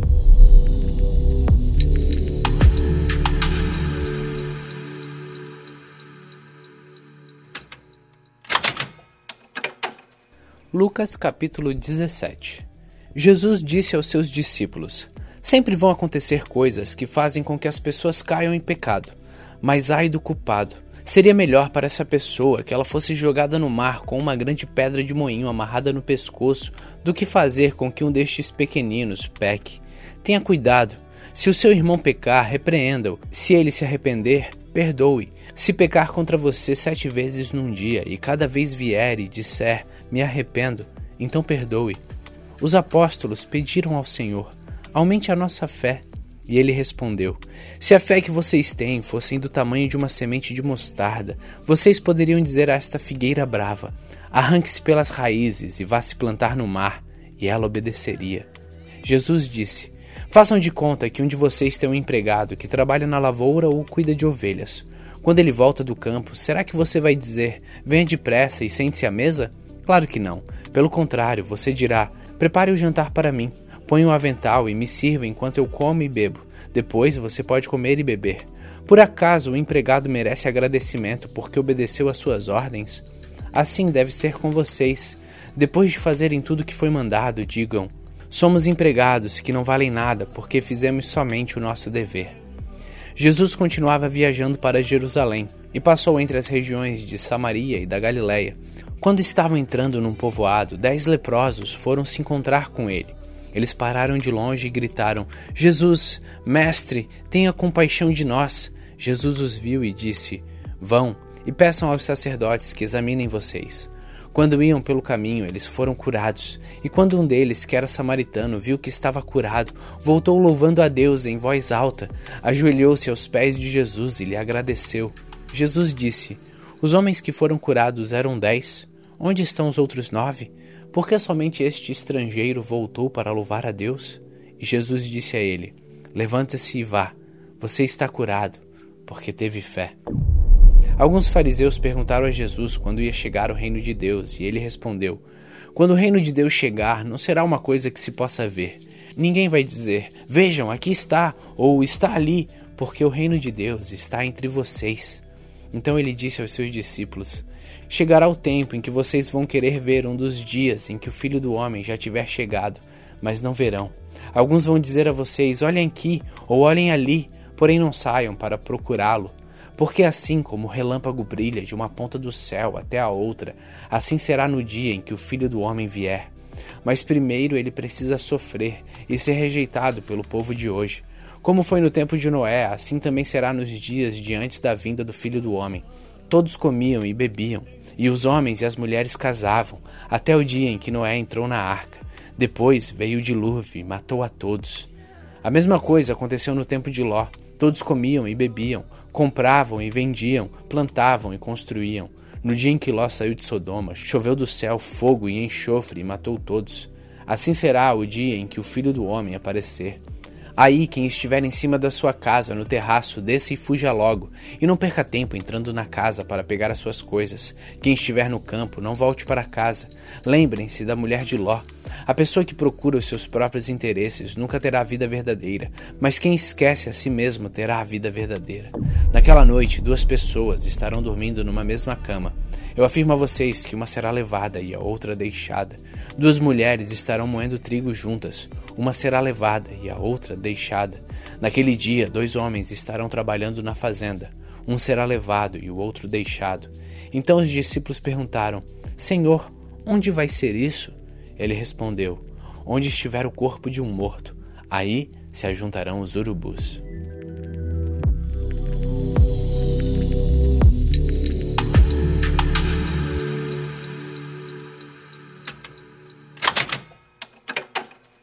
Lucas capítulo 18 Jesus contou a seguinte parábola, mostrando aos discípulos que deviam orar sempre e nunca desanimar. Em certa cidade havia um juiz que não temia Deus e não respeitava ninguém. Nessa cidade morava uma viúva que sempre o procurava para pedir justiça, dizendo: Ajude-me e julgue o meu caso contra meu adversário. Durante muito tempo, o juiz não quis julgar o caso da viúva, mas no final pensou assim: É verdade que eu não temo a Deus e também não respeito ninguém. Porém, como essa viúva continua me aborrecendo, vou dar a sentença a favor dela. Se eu não fizer isso, ela não vai parar de vir me amolar até acabar comigo. E o Senhor continuou: Prestem atenção naquilo que o juiz desonesto disse. Será então que Deus não vai fazer justiça a favor do seu próprio povo, que grita por socorro dia e de noite? Será que ele vai demorar para ajudá-lo? Eu afirmo a vocês que ele julgará a favor do seu povo e fará isso bem depressa. Mas quando o filho do homem vier, será que vai encontrar fé na terra? Jesus também contou esta parábola para os que achavam que eram muito bons e desprezavam os outros. Dois homens foram ao templo para orar. Um era fariseu e o outro cobrador de impostos. O fariseu ficou de pé e orou sozinho assim: Ó oh Deus, eu te agradeço, porque não sou avarento, nem desonesto, nem imoral como as outras pessoas. Agradeço-te também, porque não sou como este cobrador de impostos. Jejuo duas vezes por semana e te dou a décima parte de tudo o que ganho. Mas o cobrador de impostos ficou de longe e nem levantava o rosto para o céu batia no peito e dizia: Ó oh Deus, tem compaixão de mim, pois sou pecador. E Jesus terminou dizendo: Eu afirmo a vocês que foi este homem, e não o outro, que voltou para casa em paz com Deus. Porque quem se engrandece será humilhado, e quem se humilha será engrandecido. Depois disso, algumas pessoas levaram as suas crianças a Jesus para que eles as abençoasse. Mas os discípulos viram isso e repreenderam aquelas pessoas. Então Jesus chamou as crianças para perto de si e disse: Deixem que as crianças venham a mim e não proíbam que elas façam isso, pois o reino de Deus é das pessoas que são como estas crianças. Eu afirmo a vocês que isso é verdade. Quem não receber o reino de Deus como uma criança nunca entrará nele. Certo líder judeu perguntou a Jesus: Bom mestre, o que devo fazer para conseguir a vida eterna? Jesus respondeu: Por que, que você me chama de bom? Só Deus é bom e mais ninguém. Você conhece os mandamentos? Não cometa adultério, não mate, não roube, não dê falso testemunho contra ninguém, respeite o seu pai e a sua mãe. O homem respondeu: Desde criança eu tenho obedecido a todos esses mandamentos. Quando Jesus ouviu isso, disse: Falta mais uma coisa para você fazer. Venda tudo o que você tem e dê o dinheiro aos pobres, e assim você terá riquezas no céu. Depois venha e me siga. Quando o homem ouviu isso, ficou muito triste, pois era riquíssimo. Vendo a tristeza dele, Jesus disse: Como é difícil os ricos entrarem no reino de Deus. É mais difícil um rico entrar no reino de Deus do que um camelo passar pelo fundo de uma agulha. Os que ouviram isso perguntaram: Então quem é que pode se salvar? Jesus respondeu: o que é impossível para os seres humanos é possível para Deus. Aí Pedro disse: Veja, nós deixamos a nossa família e seguimos o Senhor. Jesus respondeu: Eu afirmo a vocês que isto é verdade. Aquele que, por causa do reino de Deus, deixar casa, esposa, irmãos, parentes ou filhos, receberá ainda nesta vida muito mais, e no futuro receberá a vida eterna. Jesus levou os doze discípulos para o lado e disse: Escutem. Nós estamos indo para Jerusalém, onde vai acontecer tudo o que os profetas escreveram sobre o Filho do Homem. Ele será entregue aos não-judeus e estes vão zombar dele, insultá-lo, cuspir nele e bater nele, e depois o matarão. Mas no terceiro dia ele ressuscitará. Os discípulos não entenderam nada do que Jesus disse.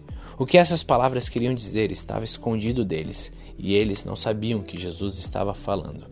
Jesus já estava chegando perto da cidade de Jericó, quando um cego estava sentado na beira do caminho pedindo esmola. Quando ouviu a multidão passando, ele perguntou o que era aquilo. É Jesus de Nazaré que está passando, responderam. Aí o cego começou a gritar: Jesus, filho de Davi, tenha compaixão de mim. As pessoas que iam na frente repreenderam e mandaram que ele calasse a boca, mas ele gritava ainda mais: Filho de Davi, tenha compaixão de mim. Jesus parou e mandou que trouxessem o cego. Quando ele chegou perto, Jesus perguntou: O que é que você quer que eu faça? Senhor, eu quero ver de novo, respondeu ele. Então Jesus disse: Veja, você está curado porque teve fé. No mesmo instante, o homem começou a ver e, dando glória a Deus, foi seguindo Jesus. E todos que viram isso começaram a louvar a Deus.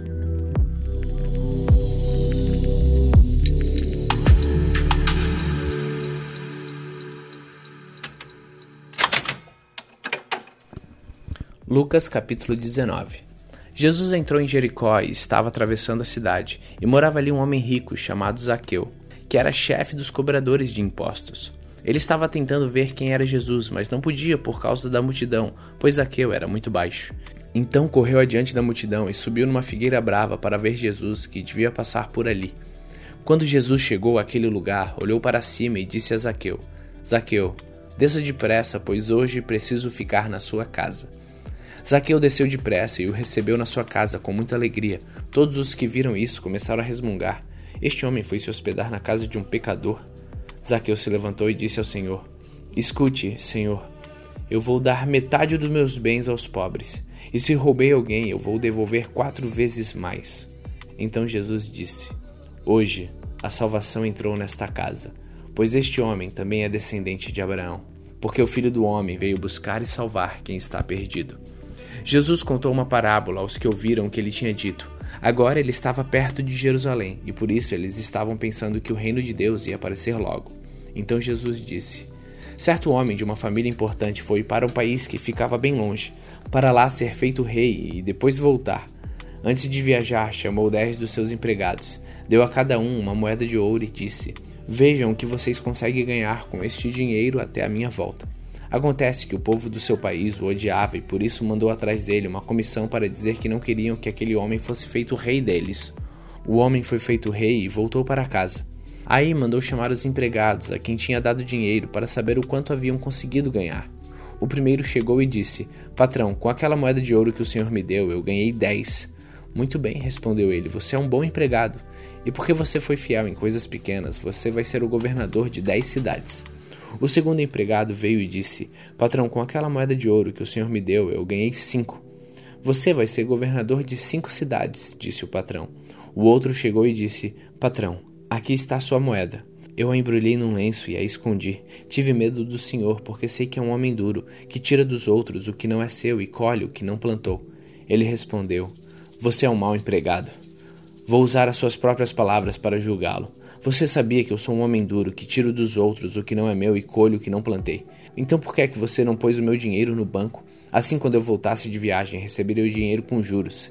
E disse para os que estavam ali: Tirem dele a moeda e deem ao que tem dez. Eles responderam: Mas ele já tem dez moedas, patrão. E o patrão disse: Eu afirmo a vocês que aquele que tem muito receberá ainda mais, mas quem não tem, até o pouco que tem será tirado dele. E agora trago aqui os meus inimigos que não queriam que eu fosse rei deles e os matem na minha frente. Depois de dizer isso, Jesus foi adiante deles para Jerusalém. Quando iam chegando ao povoado de Beftagé e Betânia, que ficam perto do Monte das Oliveiras, enviou dois discípulos na frente, com a seguinte ordem: Vão até o povoado ali adiante. Logo que vocês entrarem lá, encontrarão preso um jumentinho que ainda não foi montado. Desamarrem o animal e tragam aqui. Se alguém perguntar por que vocês estão fazendo isso, digam que o mestre precisa dele. Eles foram e acharam tudo como Jesus tinha dito. Quando estavam desamarrando o jumentinho, os donos perguntaram: Por que, é que vocês estão desamarrando o animal? Eles responderam: O mestre precisa dele. Então eles levaram o jumentinho para Jesus, puseram as suas capas sobre o animal e ajuntaram Jesus a montar. Conforme ele ia passando, o povo estendia suas capas no caminho. Quando Jesus chegou perto de Jerusalém, na descida do Monte das Oliveiras, uma grande multidão de seguidores ia com ele. E eles, cheios de alegria, começaram a louvar a Deus em voz alta por tudo que tinham visto. Eles diziam: Que Deus abençoe o Rei que vem em nome do Senhor, paz no céu e glória a Deus. Aí alguns fariseus que estavam no meio da multidão disseram a Jesus: Mestre, mande que os seus seguidores calem a boca. Jesus respondeu: eu afirmo a vocês que se eles se calarem, as pedras gritarão. Quando Jesus chegou perto de Jerusalém e viu a cidade, chorou com pena dela e disse: Ah, Jerusalém, se hoje mesmo você soubesse o que é preciso para conseguir a paz. Mas agora você não pode ver isso, pois chegarão os dias em que os inimigos vão cercá-la com rampas de ataque e vão rodeá-la e apertá-la de todos os lados. Eles destruirão completamente você e todos os seus moradores. Não ficará uma pedra em cima de outra pedra, porque você não reconheceu o tempo em que Deus veio para salvá-la.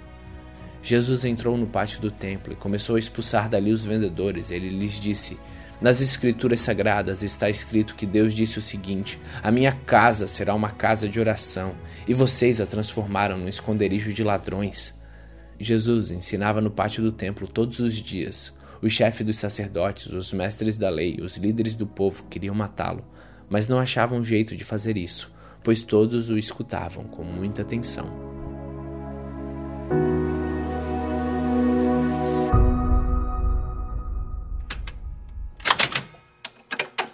Lucas capítulo 20 Certo dia, Jesus estava no pátio do templo, ensinando o povo e anunciando o evangelho. Então chegaram ali alguns chefes dos sacerdotes e alguns mestres da lei, junto com alguns líderes do povo, e perguntaram: Diga para nós, com que autoridade você faz estas coisas? Quem lhe deu essa autoridade? Jesus respondeu: Eu também vou fazer uma pergunta a vocês. Respondam: Quem deu autoridade a João para batizar? Foi Deus ou foram as pessoas? Aí eles começaram a dizer uns aos outros: O que é que vamos dizer? Se dissermos que foi Deus, ele vai perguntar: Então por que vocês não creram em João? Mas se dissermos que foram as pessoas, essa multidão vai nos apedrejar, pois eles acham que João era profeta. Por isso responderam: Nós não sabemos quem deu autoridade a João para batizar. Jesus disse: Pois então eu também não digo com que autoridade eu faço essas coisas. Depois Jesus contou esta parábola para o povo. Certo homem fez uma plantação de uvas, arrendou-a para uns lavradores e depois foi viajar, ficando fora por muito tempo. Quando chegou o tempo da colheita, ele mandou um empregado para receber a sua parte.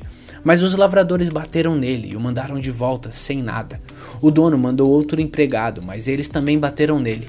Depois o trataram de modo vergonhoso e o mandaram de volta sem nada. Então ele enviou um terceiro empregado, mas os lavradores também bateram nele e, e o expulsaram. Aí o dono da plantação pensou: O que vou fazer? Já sei. Vou mandar o meu filho querido. Tenho certeza de que vão respeitá-lo. Mas quando os lavradores viram o filho, disseram: Este é o filho do dono, ele vai herdar a plantação. Vamos matá-lo e a plantação será nossa. Então eles jogaram o filho para fora da plantação e o mataram. Aí Jesus perguntou: E agora? O que é que o dono da plantação vai fazer? Ele virá, matará aqueles homens e dará a plantação a outros lavradores. Então as pessoas que estavam ouvindo disseram: Que Deus não permita que isso aconteça. Mas Jesus olhou bem para eles e disse: As Escrituras sagradas afirmam: a pedra que os construtores rejeitaram veio a ser a mais importante de todas. Quem cair em cima dessa pedra ficará em pedaços, e se a pedra cair sobre alguém, essa pessoa vai virar pó.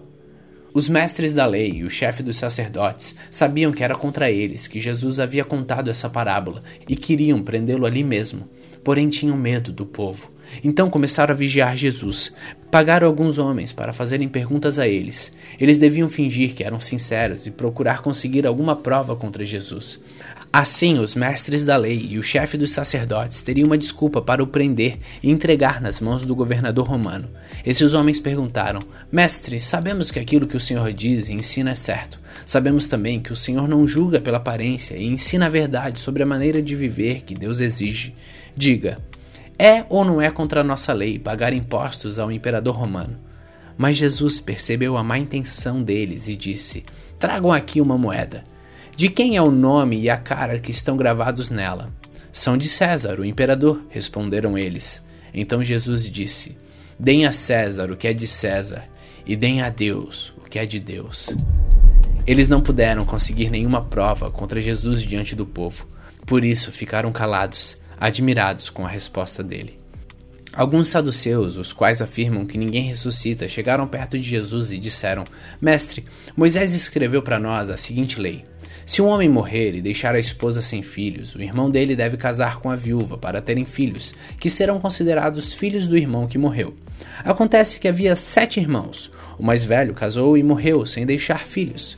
Então, o segundo casou com a viúva, e depois o terceiro. E assim a mesma coisa aconteceu com os sete irmãos, isto é, todos morreram sem deixar filhos. Depois a mulher também morreu.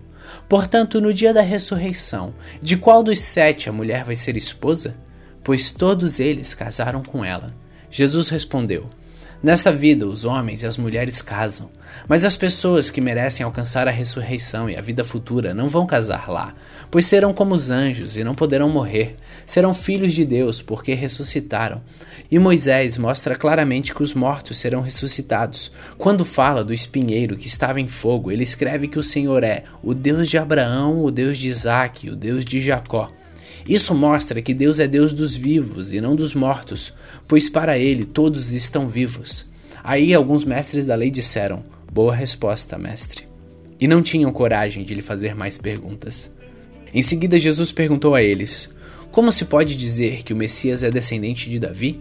Pois o próprio Davi diz assim no livro de Salmos: O Senhor Deus disse ao meu Senhor: Sente-se do meu lado direito, até que eu ponha os seus inimigos como estrado debaixo dos seus pés.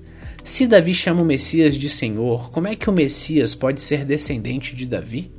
O povo todo estava escutando e Jesus disse aos discípulos: Cuidado com os mestres da lei, que gostam de usar capas compridas e de ser cumprimentados com respeito nas praças. Eles escolhem os lugares de honra nas sinagogas e os melhores lugares nos banquetes. Exploram as viúvas e roubam os seus bens, e para disfarçar fazem orações compridas. Portanto, o castigo que eles vão sofrer será pior ainda.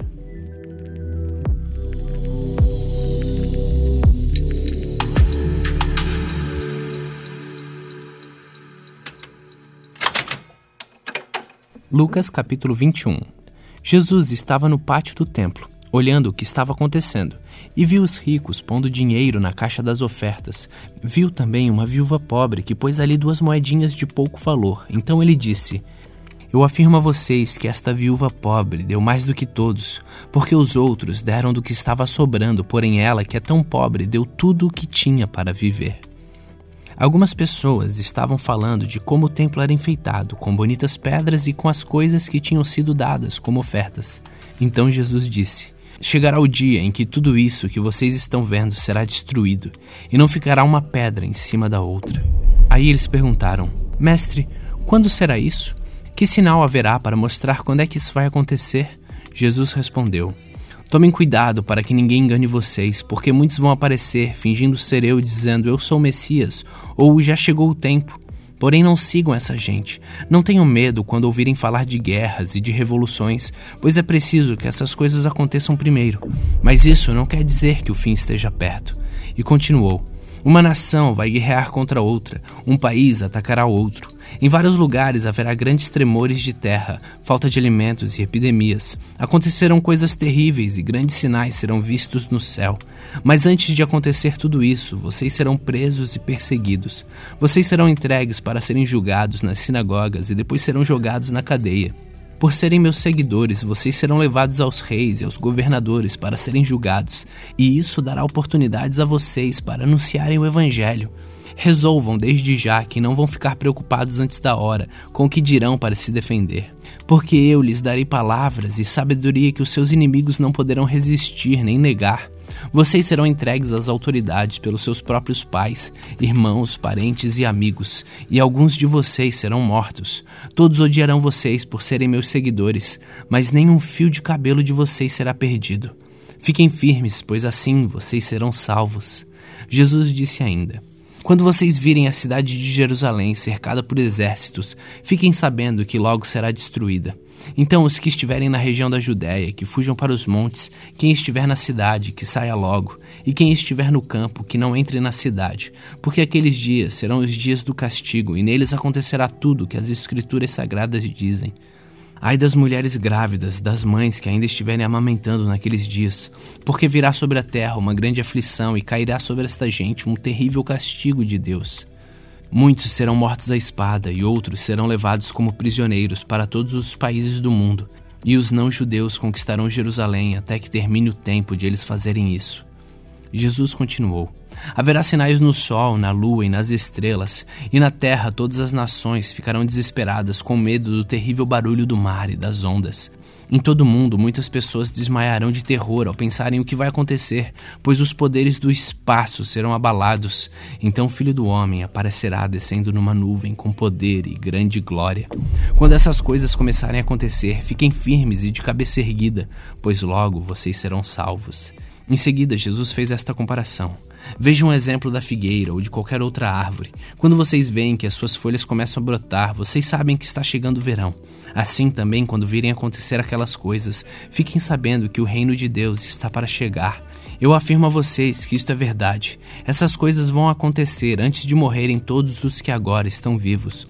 O céu e a terra desaparecerão, mas as minhas palavras ficarão para sempre. E Jesus terminou dizendo: Fiquem alertas, não deixem que as festas, ou as bebedeiras, ou os problemas desta vida façam com que vocês fiquem tão ocupados que aquele dia pegue vocês de surpresa como se fosse uma armadilha, pois ele cairá sobre todos no mundo inteiro. Portanto, fiquem vigiando e orem sempre, a fim de poderem escapar de tudo o que vai acontecer e poderem estar de pé na presença do Filho do Homem quando ele vier. Jesus ensinava no pátio do templo todos os dias, mas à noite ia para o Monte das Oliveiras e ficava ali até de manhã. E todo o povo ia de madrugada para o templo a fim de ouvi-lo.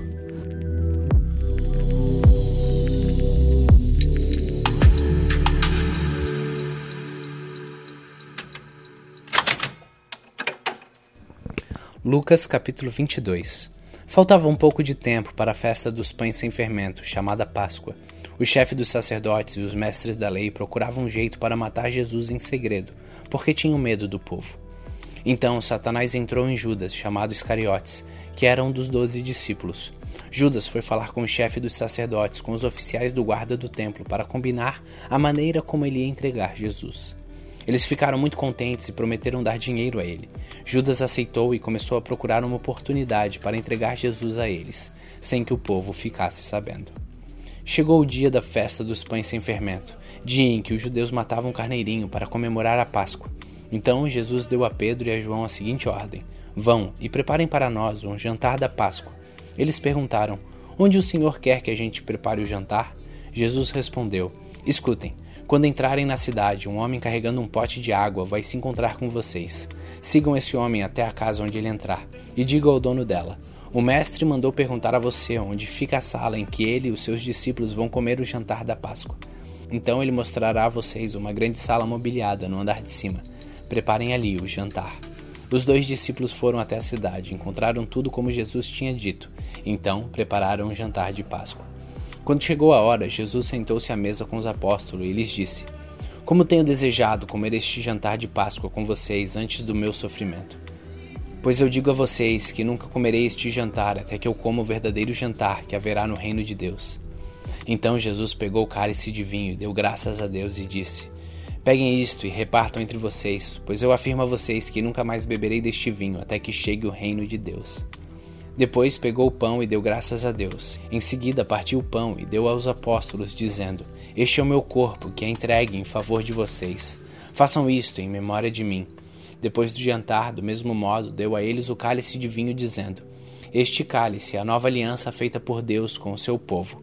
Aliança que é garantida pelo meu sangue, derramado em favor de vocês. Mas vejam, o traidor está aqui sentado comigo à mesa, pois o filho do homem vai morrer da maneira como Deus já resolveu mas ai daquele que está traindo o filho do homem. Então os apóstolos começaram a perguntar uns aos outros quem seria o traidor. Os apóstolos tiveram uma forte discussão sobre qual deles deveria ser considerado o mais importante. Então Jesus disse: Os reis deste mundo têm poder sobre o povo e os governadores são chamados de amigos do povo. Mas entre vocês não pode ser assim. Pelo contrário, o mais importante deve ser como o menos importante, e o que manda deve ser como o que é mandado. Quem é o mais importante? É o que está sentado à mesa para comer ou o que está servindo? Claro que é o que está sentado à mesa, mas entre vocês eu sou como aquele que serve. Vocês têm estado sempre comigo nos meus sofrimentos. Por isso, assim como meu pai me deu o direito de governar, eu também dou o mesmo direito a vocês. Vocês vão comer e beber à minha mesa no meu reino e sentarão em tronos para julgar as doze tribos de Israel. Jesus continuou: Simão, Simão, escute bem. Satanás já conseguiu licença para pôr vocês à prova. Ele vai peneirar vocês como o lavrador peneira o trigo a fim de separá-lo da palha. Mas eu tenho orado por você, Simão, para que não lhe falte fé. E quando você voltar para mim, anime os seus irmãos. Então Pedro disse a Jesus: Estou pronto para ser preso e morrer com o Senhor. Então Jesus afirmou: Eu digo a você, Pedro, que hoje, antes que o galo cante, você dirá três vezes que não me conhece. Depois Jesus perguntou aos discípulos: por acaso faltou a vocês alguma coisa quando eu os enviei sem bolsa, sem sacola e sem sandálias? Não faltou nada, responderam eles. Então Jesus disse: Pois agora, quem tem uma bolsa ou uma sacola deve pegá-la, e quem não tem espada deve vender a capa e comprar uma. Pois as Escrituras Sagradas dizem: Ele foi tratado como se fosse um criminoso. Eu afirmo a vocês que isso precisa acontecer comigo, pois o que está escrito ao meu respeito tem de acontecer. Aí os seus discípulos disseram: Senhor, aqui duas espadas. Basta, respondeu ele. Jesus saiu e foi como de costume ao Monte das Oliveiras e os seus discípulos foram com ele. Quando chegou ao lugar escolhido, Jesus disse: Orem, pedindo que vocês não sejam tentados. Então se afastou a uma distância de mais ou menos trinta metros, ajoelhou-se e começou a orar, dizendo: Pai, se queres, afasta de mim este cálice de sofrimento. Porém, que não seja feito o que eu quero, mas o que tu queres. Então um anjo do céu apareceu e o animava. Cheio de uma grande aflição, Jesus orava com mais força ainda. Seu suor era como gotas de sangue caindo no chão. Depois de orar, ele se levantou, voltou para o lugar onde os discípulos estavam e os encontrou dormindo, pois a tristeza deles era muito grande, e disse: Por que vocês estão dormindo? Levantem-se e orem para que não sejam tentados. Jesus ainda estava falando quando chegou uma multidão. Judas, um dos doze discípulos, que era quem guiava aquela gente, chegou perto de Jesus para beijá-lo. Mas Jesus disse: Judas, é com um beijo que você trai o filho do homem. Quando os discípulos que estavam com Jesus viram o que ia acontecer, disseram: Senhor, devemos atacar essa gente com as nossas espadas? Um deles feriu com a espada o empregado do grande sacerdote, cortando a sua orelha direita. Mas Jesus ordenou: Parem com isso. Aí tocou na orelha do homem e o curou. Em seguida, disse ao chefe dos sacerdotes e aos oficiais da guarda do templo e aos líderes judeus que tinham vindo prendê-lo: Por que vocês vieram com espadas e porretes para me prender como se eu fosse um bandido? Eu estava com vocês todos os dias no pátio do templo. E vocês não tentaram me prender, mas esta é a hora de vocês e também a hora do poder da escuridão. Eles prenderam Jesus e o levaram até a casa do grande sacerdote, e Pedro os seguia de longe. Quando acenderam uma fogueira no meio do pátio, Pedro foi e sentou-se com os que estavam em volta do fogo. Uma das empregadas o viu sentado ali perto da fogueira, olhou bem para ele e disse: Este homem também estava com Jesus. Mas Pedro negou, dizendo: Mulher, eu nem conheço esse homem. Pouco tempo depois, um homem o viu ali e disse: Você também é um deles. Mas Pedro respondeu: Homem, eu não sou um deles. Mais ou menos uma hora depois, outro insistiu: Você estava mesmo com ele, porque também é galileu. Mas Pedro respondeu: Homem, eu não sei do que você está falando. Naquele instante, enquanto ele falava, o galo cantou. Então o Senhor virou-se e olhou firme para Pedro. E ele lembrou das palavras que o Senhor lhe tinha dito: Hoje, antes que o galo cante, você dirá três vezes que não me conhece. Então Pedro saiu dali e chorou amargamente. Os homens que estavam guardando Jesus zombavam dele e batiam nele. Taparam os olhos dele e perguntavam: Quem foi que bateu em você? Adivinha? E diziam muitas outras coisas para insultá-lo. Quando amanheceu, alguns dos líderes dos judeus, alguns dos chefes dos sacerdotes e alguns mestres da lei se reuniram. Depois mandaram levar Jesus diante do conselho superior. Então lhe disseram: Diga para nós se você é o Messias. E ele respondeu: Se eu disser que sim, vocês não vão acreditar. E se eu fizer uma pergunta, vocês não vão responder. Mas de agora em diante, o filho do homem se assentará do lado direito do Deus Todo-Poderoso. E aí todos perguntaram: Então você é o filho de Deus? Jesus respondeu: São vocês que estão dizendo isso. E eles disseram: Não precisamos de mais testemunhas. Nós mesmos ouvimos o que ele disse.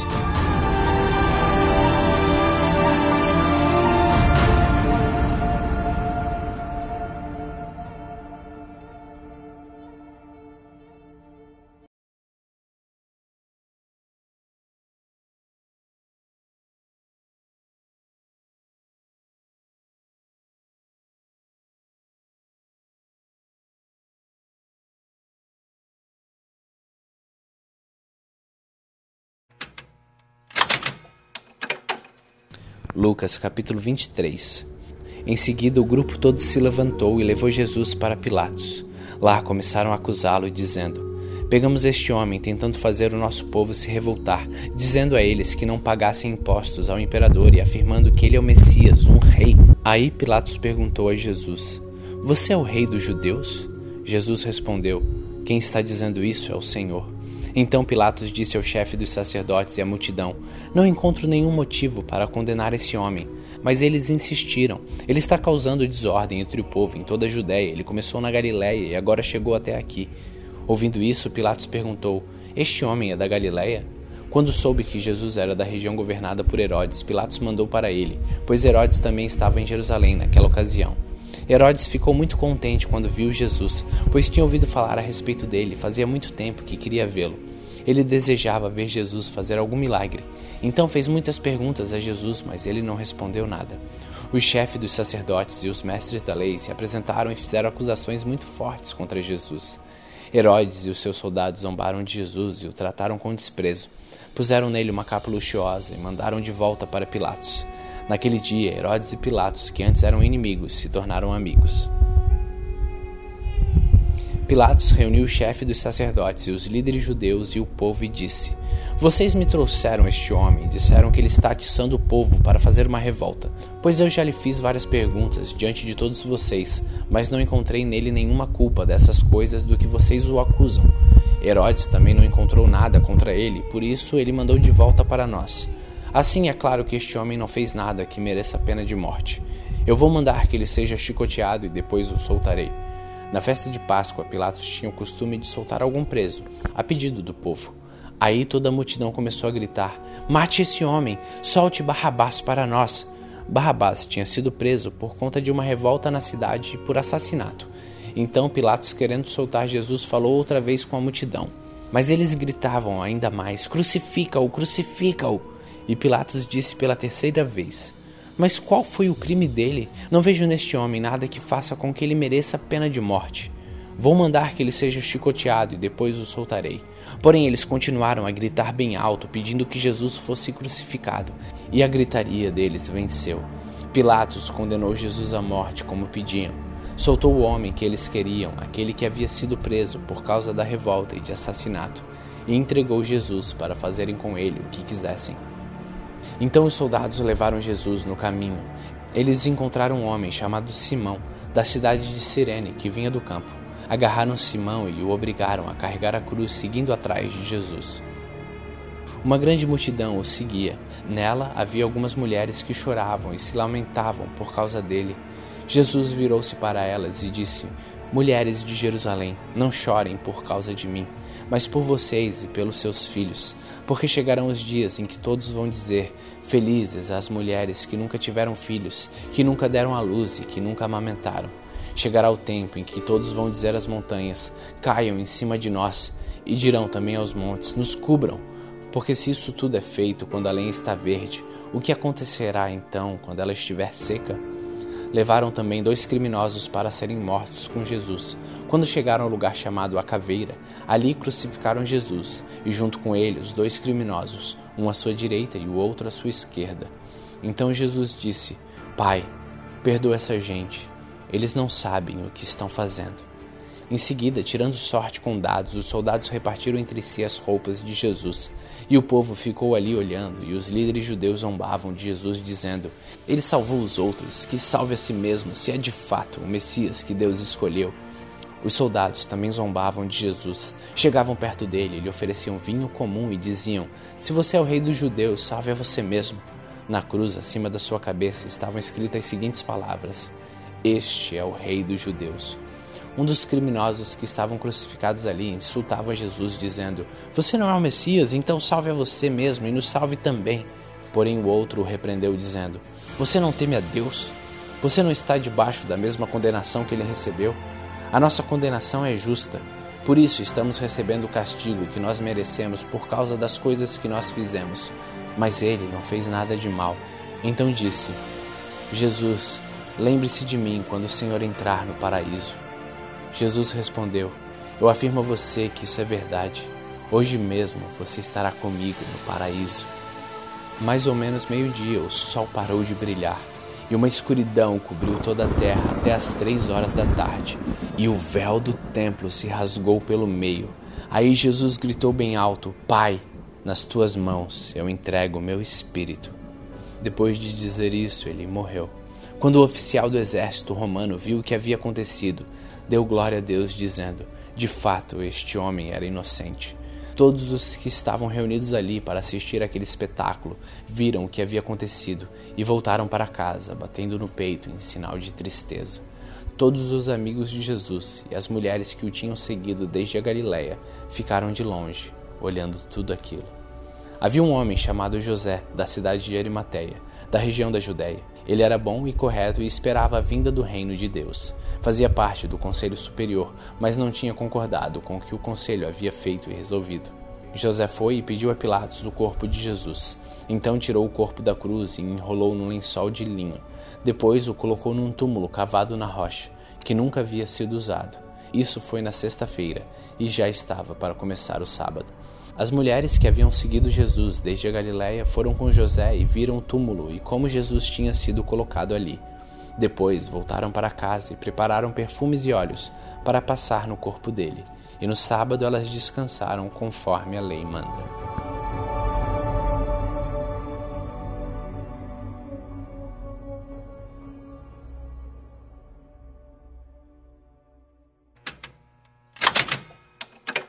Lucas capítulo 24 No domingo, bem cedo, as mulheres foram ao túmulo levando os perfumes que haviam preparado.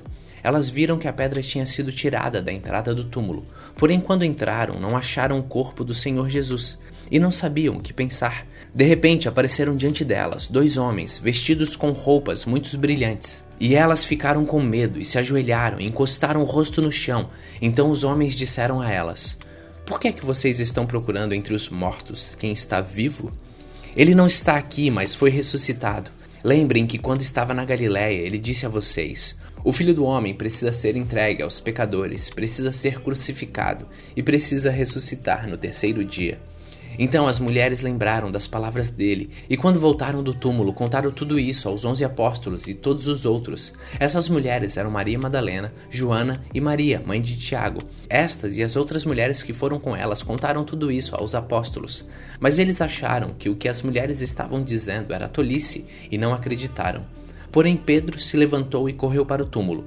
Abaixou-se para olhar e viu somente os lençóis de linho e nada mais. Aí voltou para casa, admirado com o que havia acontecido. Naquele mesmo dia, dois dos seguidores de Jesus estavam indo para um povoado chamado Emaús, que fica a mais ou menos 10 quilômetros de Jerusalém. Eles estavam conversando a respeito de tudo o que havia acontecido.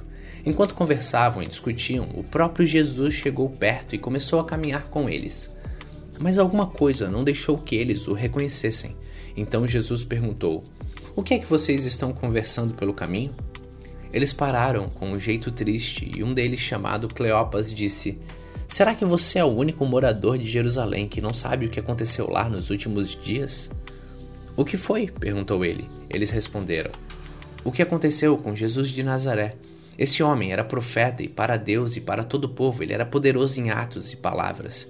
O chefe dos sacerdotes e os nossos líderes o entregaram para ser condenado à morte e o crucificaram. E a nossa esperança era que fosse ele quem iria libertar o povo de Israel. Porém, já faz três dias que tudo isso aconteceu. Algumas mulheres do nosso grupo nos deixaram espantados, pois foram de madrugada ao túmulo e não encontraram o corpo dele. Voltaram dizendo que viram anjos e que estes afirmaram que ele está vivo. Alguns do nosso grupo foram ao túmulo e viram que realmente aconteceu o que as mulheres disseram, mas não viram Jesus. Então Jesus lhes disse: como vocês demoram a entender e a crer em tudo que os profetas disseram? Pois era preciso que o Messias sofresse e assim recebesse de Deus toda a glória. E começou a explicar todas as passagens das Escrituras Sagradas que falavam dele, iniciando com os livros de Moisés e os escritos de todos os profetas. Quando chegaram perto do povoado para onde iam, Jesus fez como quem ia para mais longe. Mas eles insistiram com ele para que ficasse, dizendo: Fique conosco, porque já é tarde e a noite vem chegando. Então Jesus entrou para ficar com os dois. Sentou-se à mesa com eles, pegou o pão e deu graças a Deus. Depois, partiu o pão e deu a eles. Aí os olhos deles foram abertos. Eles reconheceram Jesus, mas ele desapareceu. Então eles disseram um para o outro: Não parecia que o nosso coração queimava dentro do peito quando ele nos falava na estrada e nos explicava as Escrituras sagradas? Eles levantaram logo e voltaram para Jerusalém, onde encontraram os onze apóstolos reunidos com os outros seguidores de Jesus. E os apóstolos diziam: De fato, o Senhor foi ressuscitado e foi visto por Simão. Então os dois contaram o que havia acontecido na estrada e como tinham reconhecido o Senhor enquanto havia partido o pão. Enquanto estavam contando isso, Jesus apareceu de repente no meio deles e disse: Que a paz esteja com vocês. Eles ficaram assustados e com muito medo e pensaram que estavam vendo um fantasma, mas ele disse: Por que vocês estão assustados? Por que há tantas dúvidas na cabeça de vocês? Olhem para minhas mãos e para os meus pés e vejam que sou eu mesmo. Toquem em mim e vocês vão crer, pois um fantasma não tem carne nem osso, como vocês estão vendo que eu tenho. Jesus disse isso e mostrou as suas mãos e os seus pés. Eles ainda não acreditavam, pois estavam muito alegres e admirados. Então ele perguntou: Vocês têm aqui alguma coisa para comer? E eles lhe deram um pedaço de peixe assado, que ele pegou e comeu diante deles, e depois disse: Enquanto ainda estava com vocês, eu disse que tinha que acontecer tudo o que estava escrito ao meu respeito da lei de Moisés, nos livros dos profetas e nos salmos. Então Jesus abriu a mente deles para que eles entendessem as escrituras sagradas e disse: o que está escrito é que o Messias tinha de sofrer e no terceiro dia ressuscitar, e que em nome dele a mensagem sobre o arrependimento e o perdão dos pecados seria anunciada a todas as nações, começando em Jerusalém. Vocês são testemunhas dessas coisas. Eu lhes mandarei o que o meu Pai prometeu, mas esperem aqui em Jerusalém até que o poder de cima venha sobre vocês. Então Jesus os levou para fora da cidade, até o povoado de Betânia. Ali levantou as mãos e os abençoou. Enquanto os estava abençoando, Jesus se afastou deles e foi levado para o céu. Eles o adoraram e voltaram para Jerusalém cheios de alegria. E passavam o tempo todo no pátio do templo, louvando a Deus. Hoje, terminamos o Evangelho de Lucas, o terceiro livro do Novo Testamento. Continue faminto, continue humilde.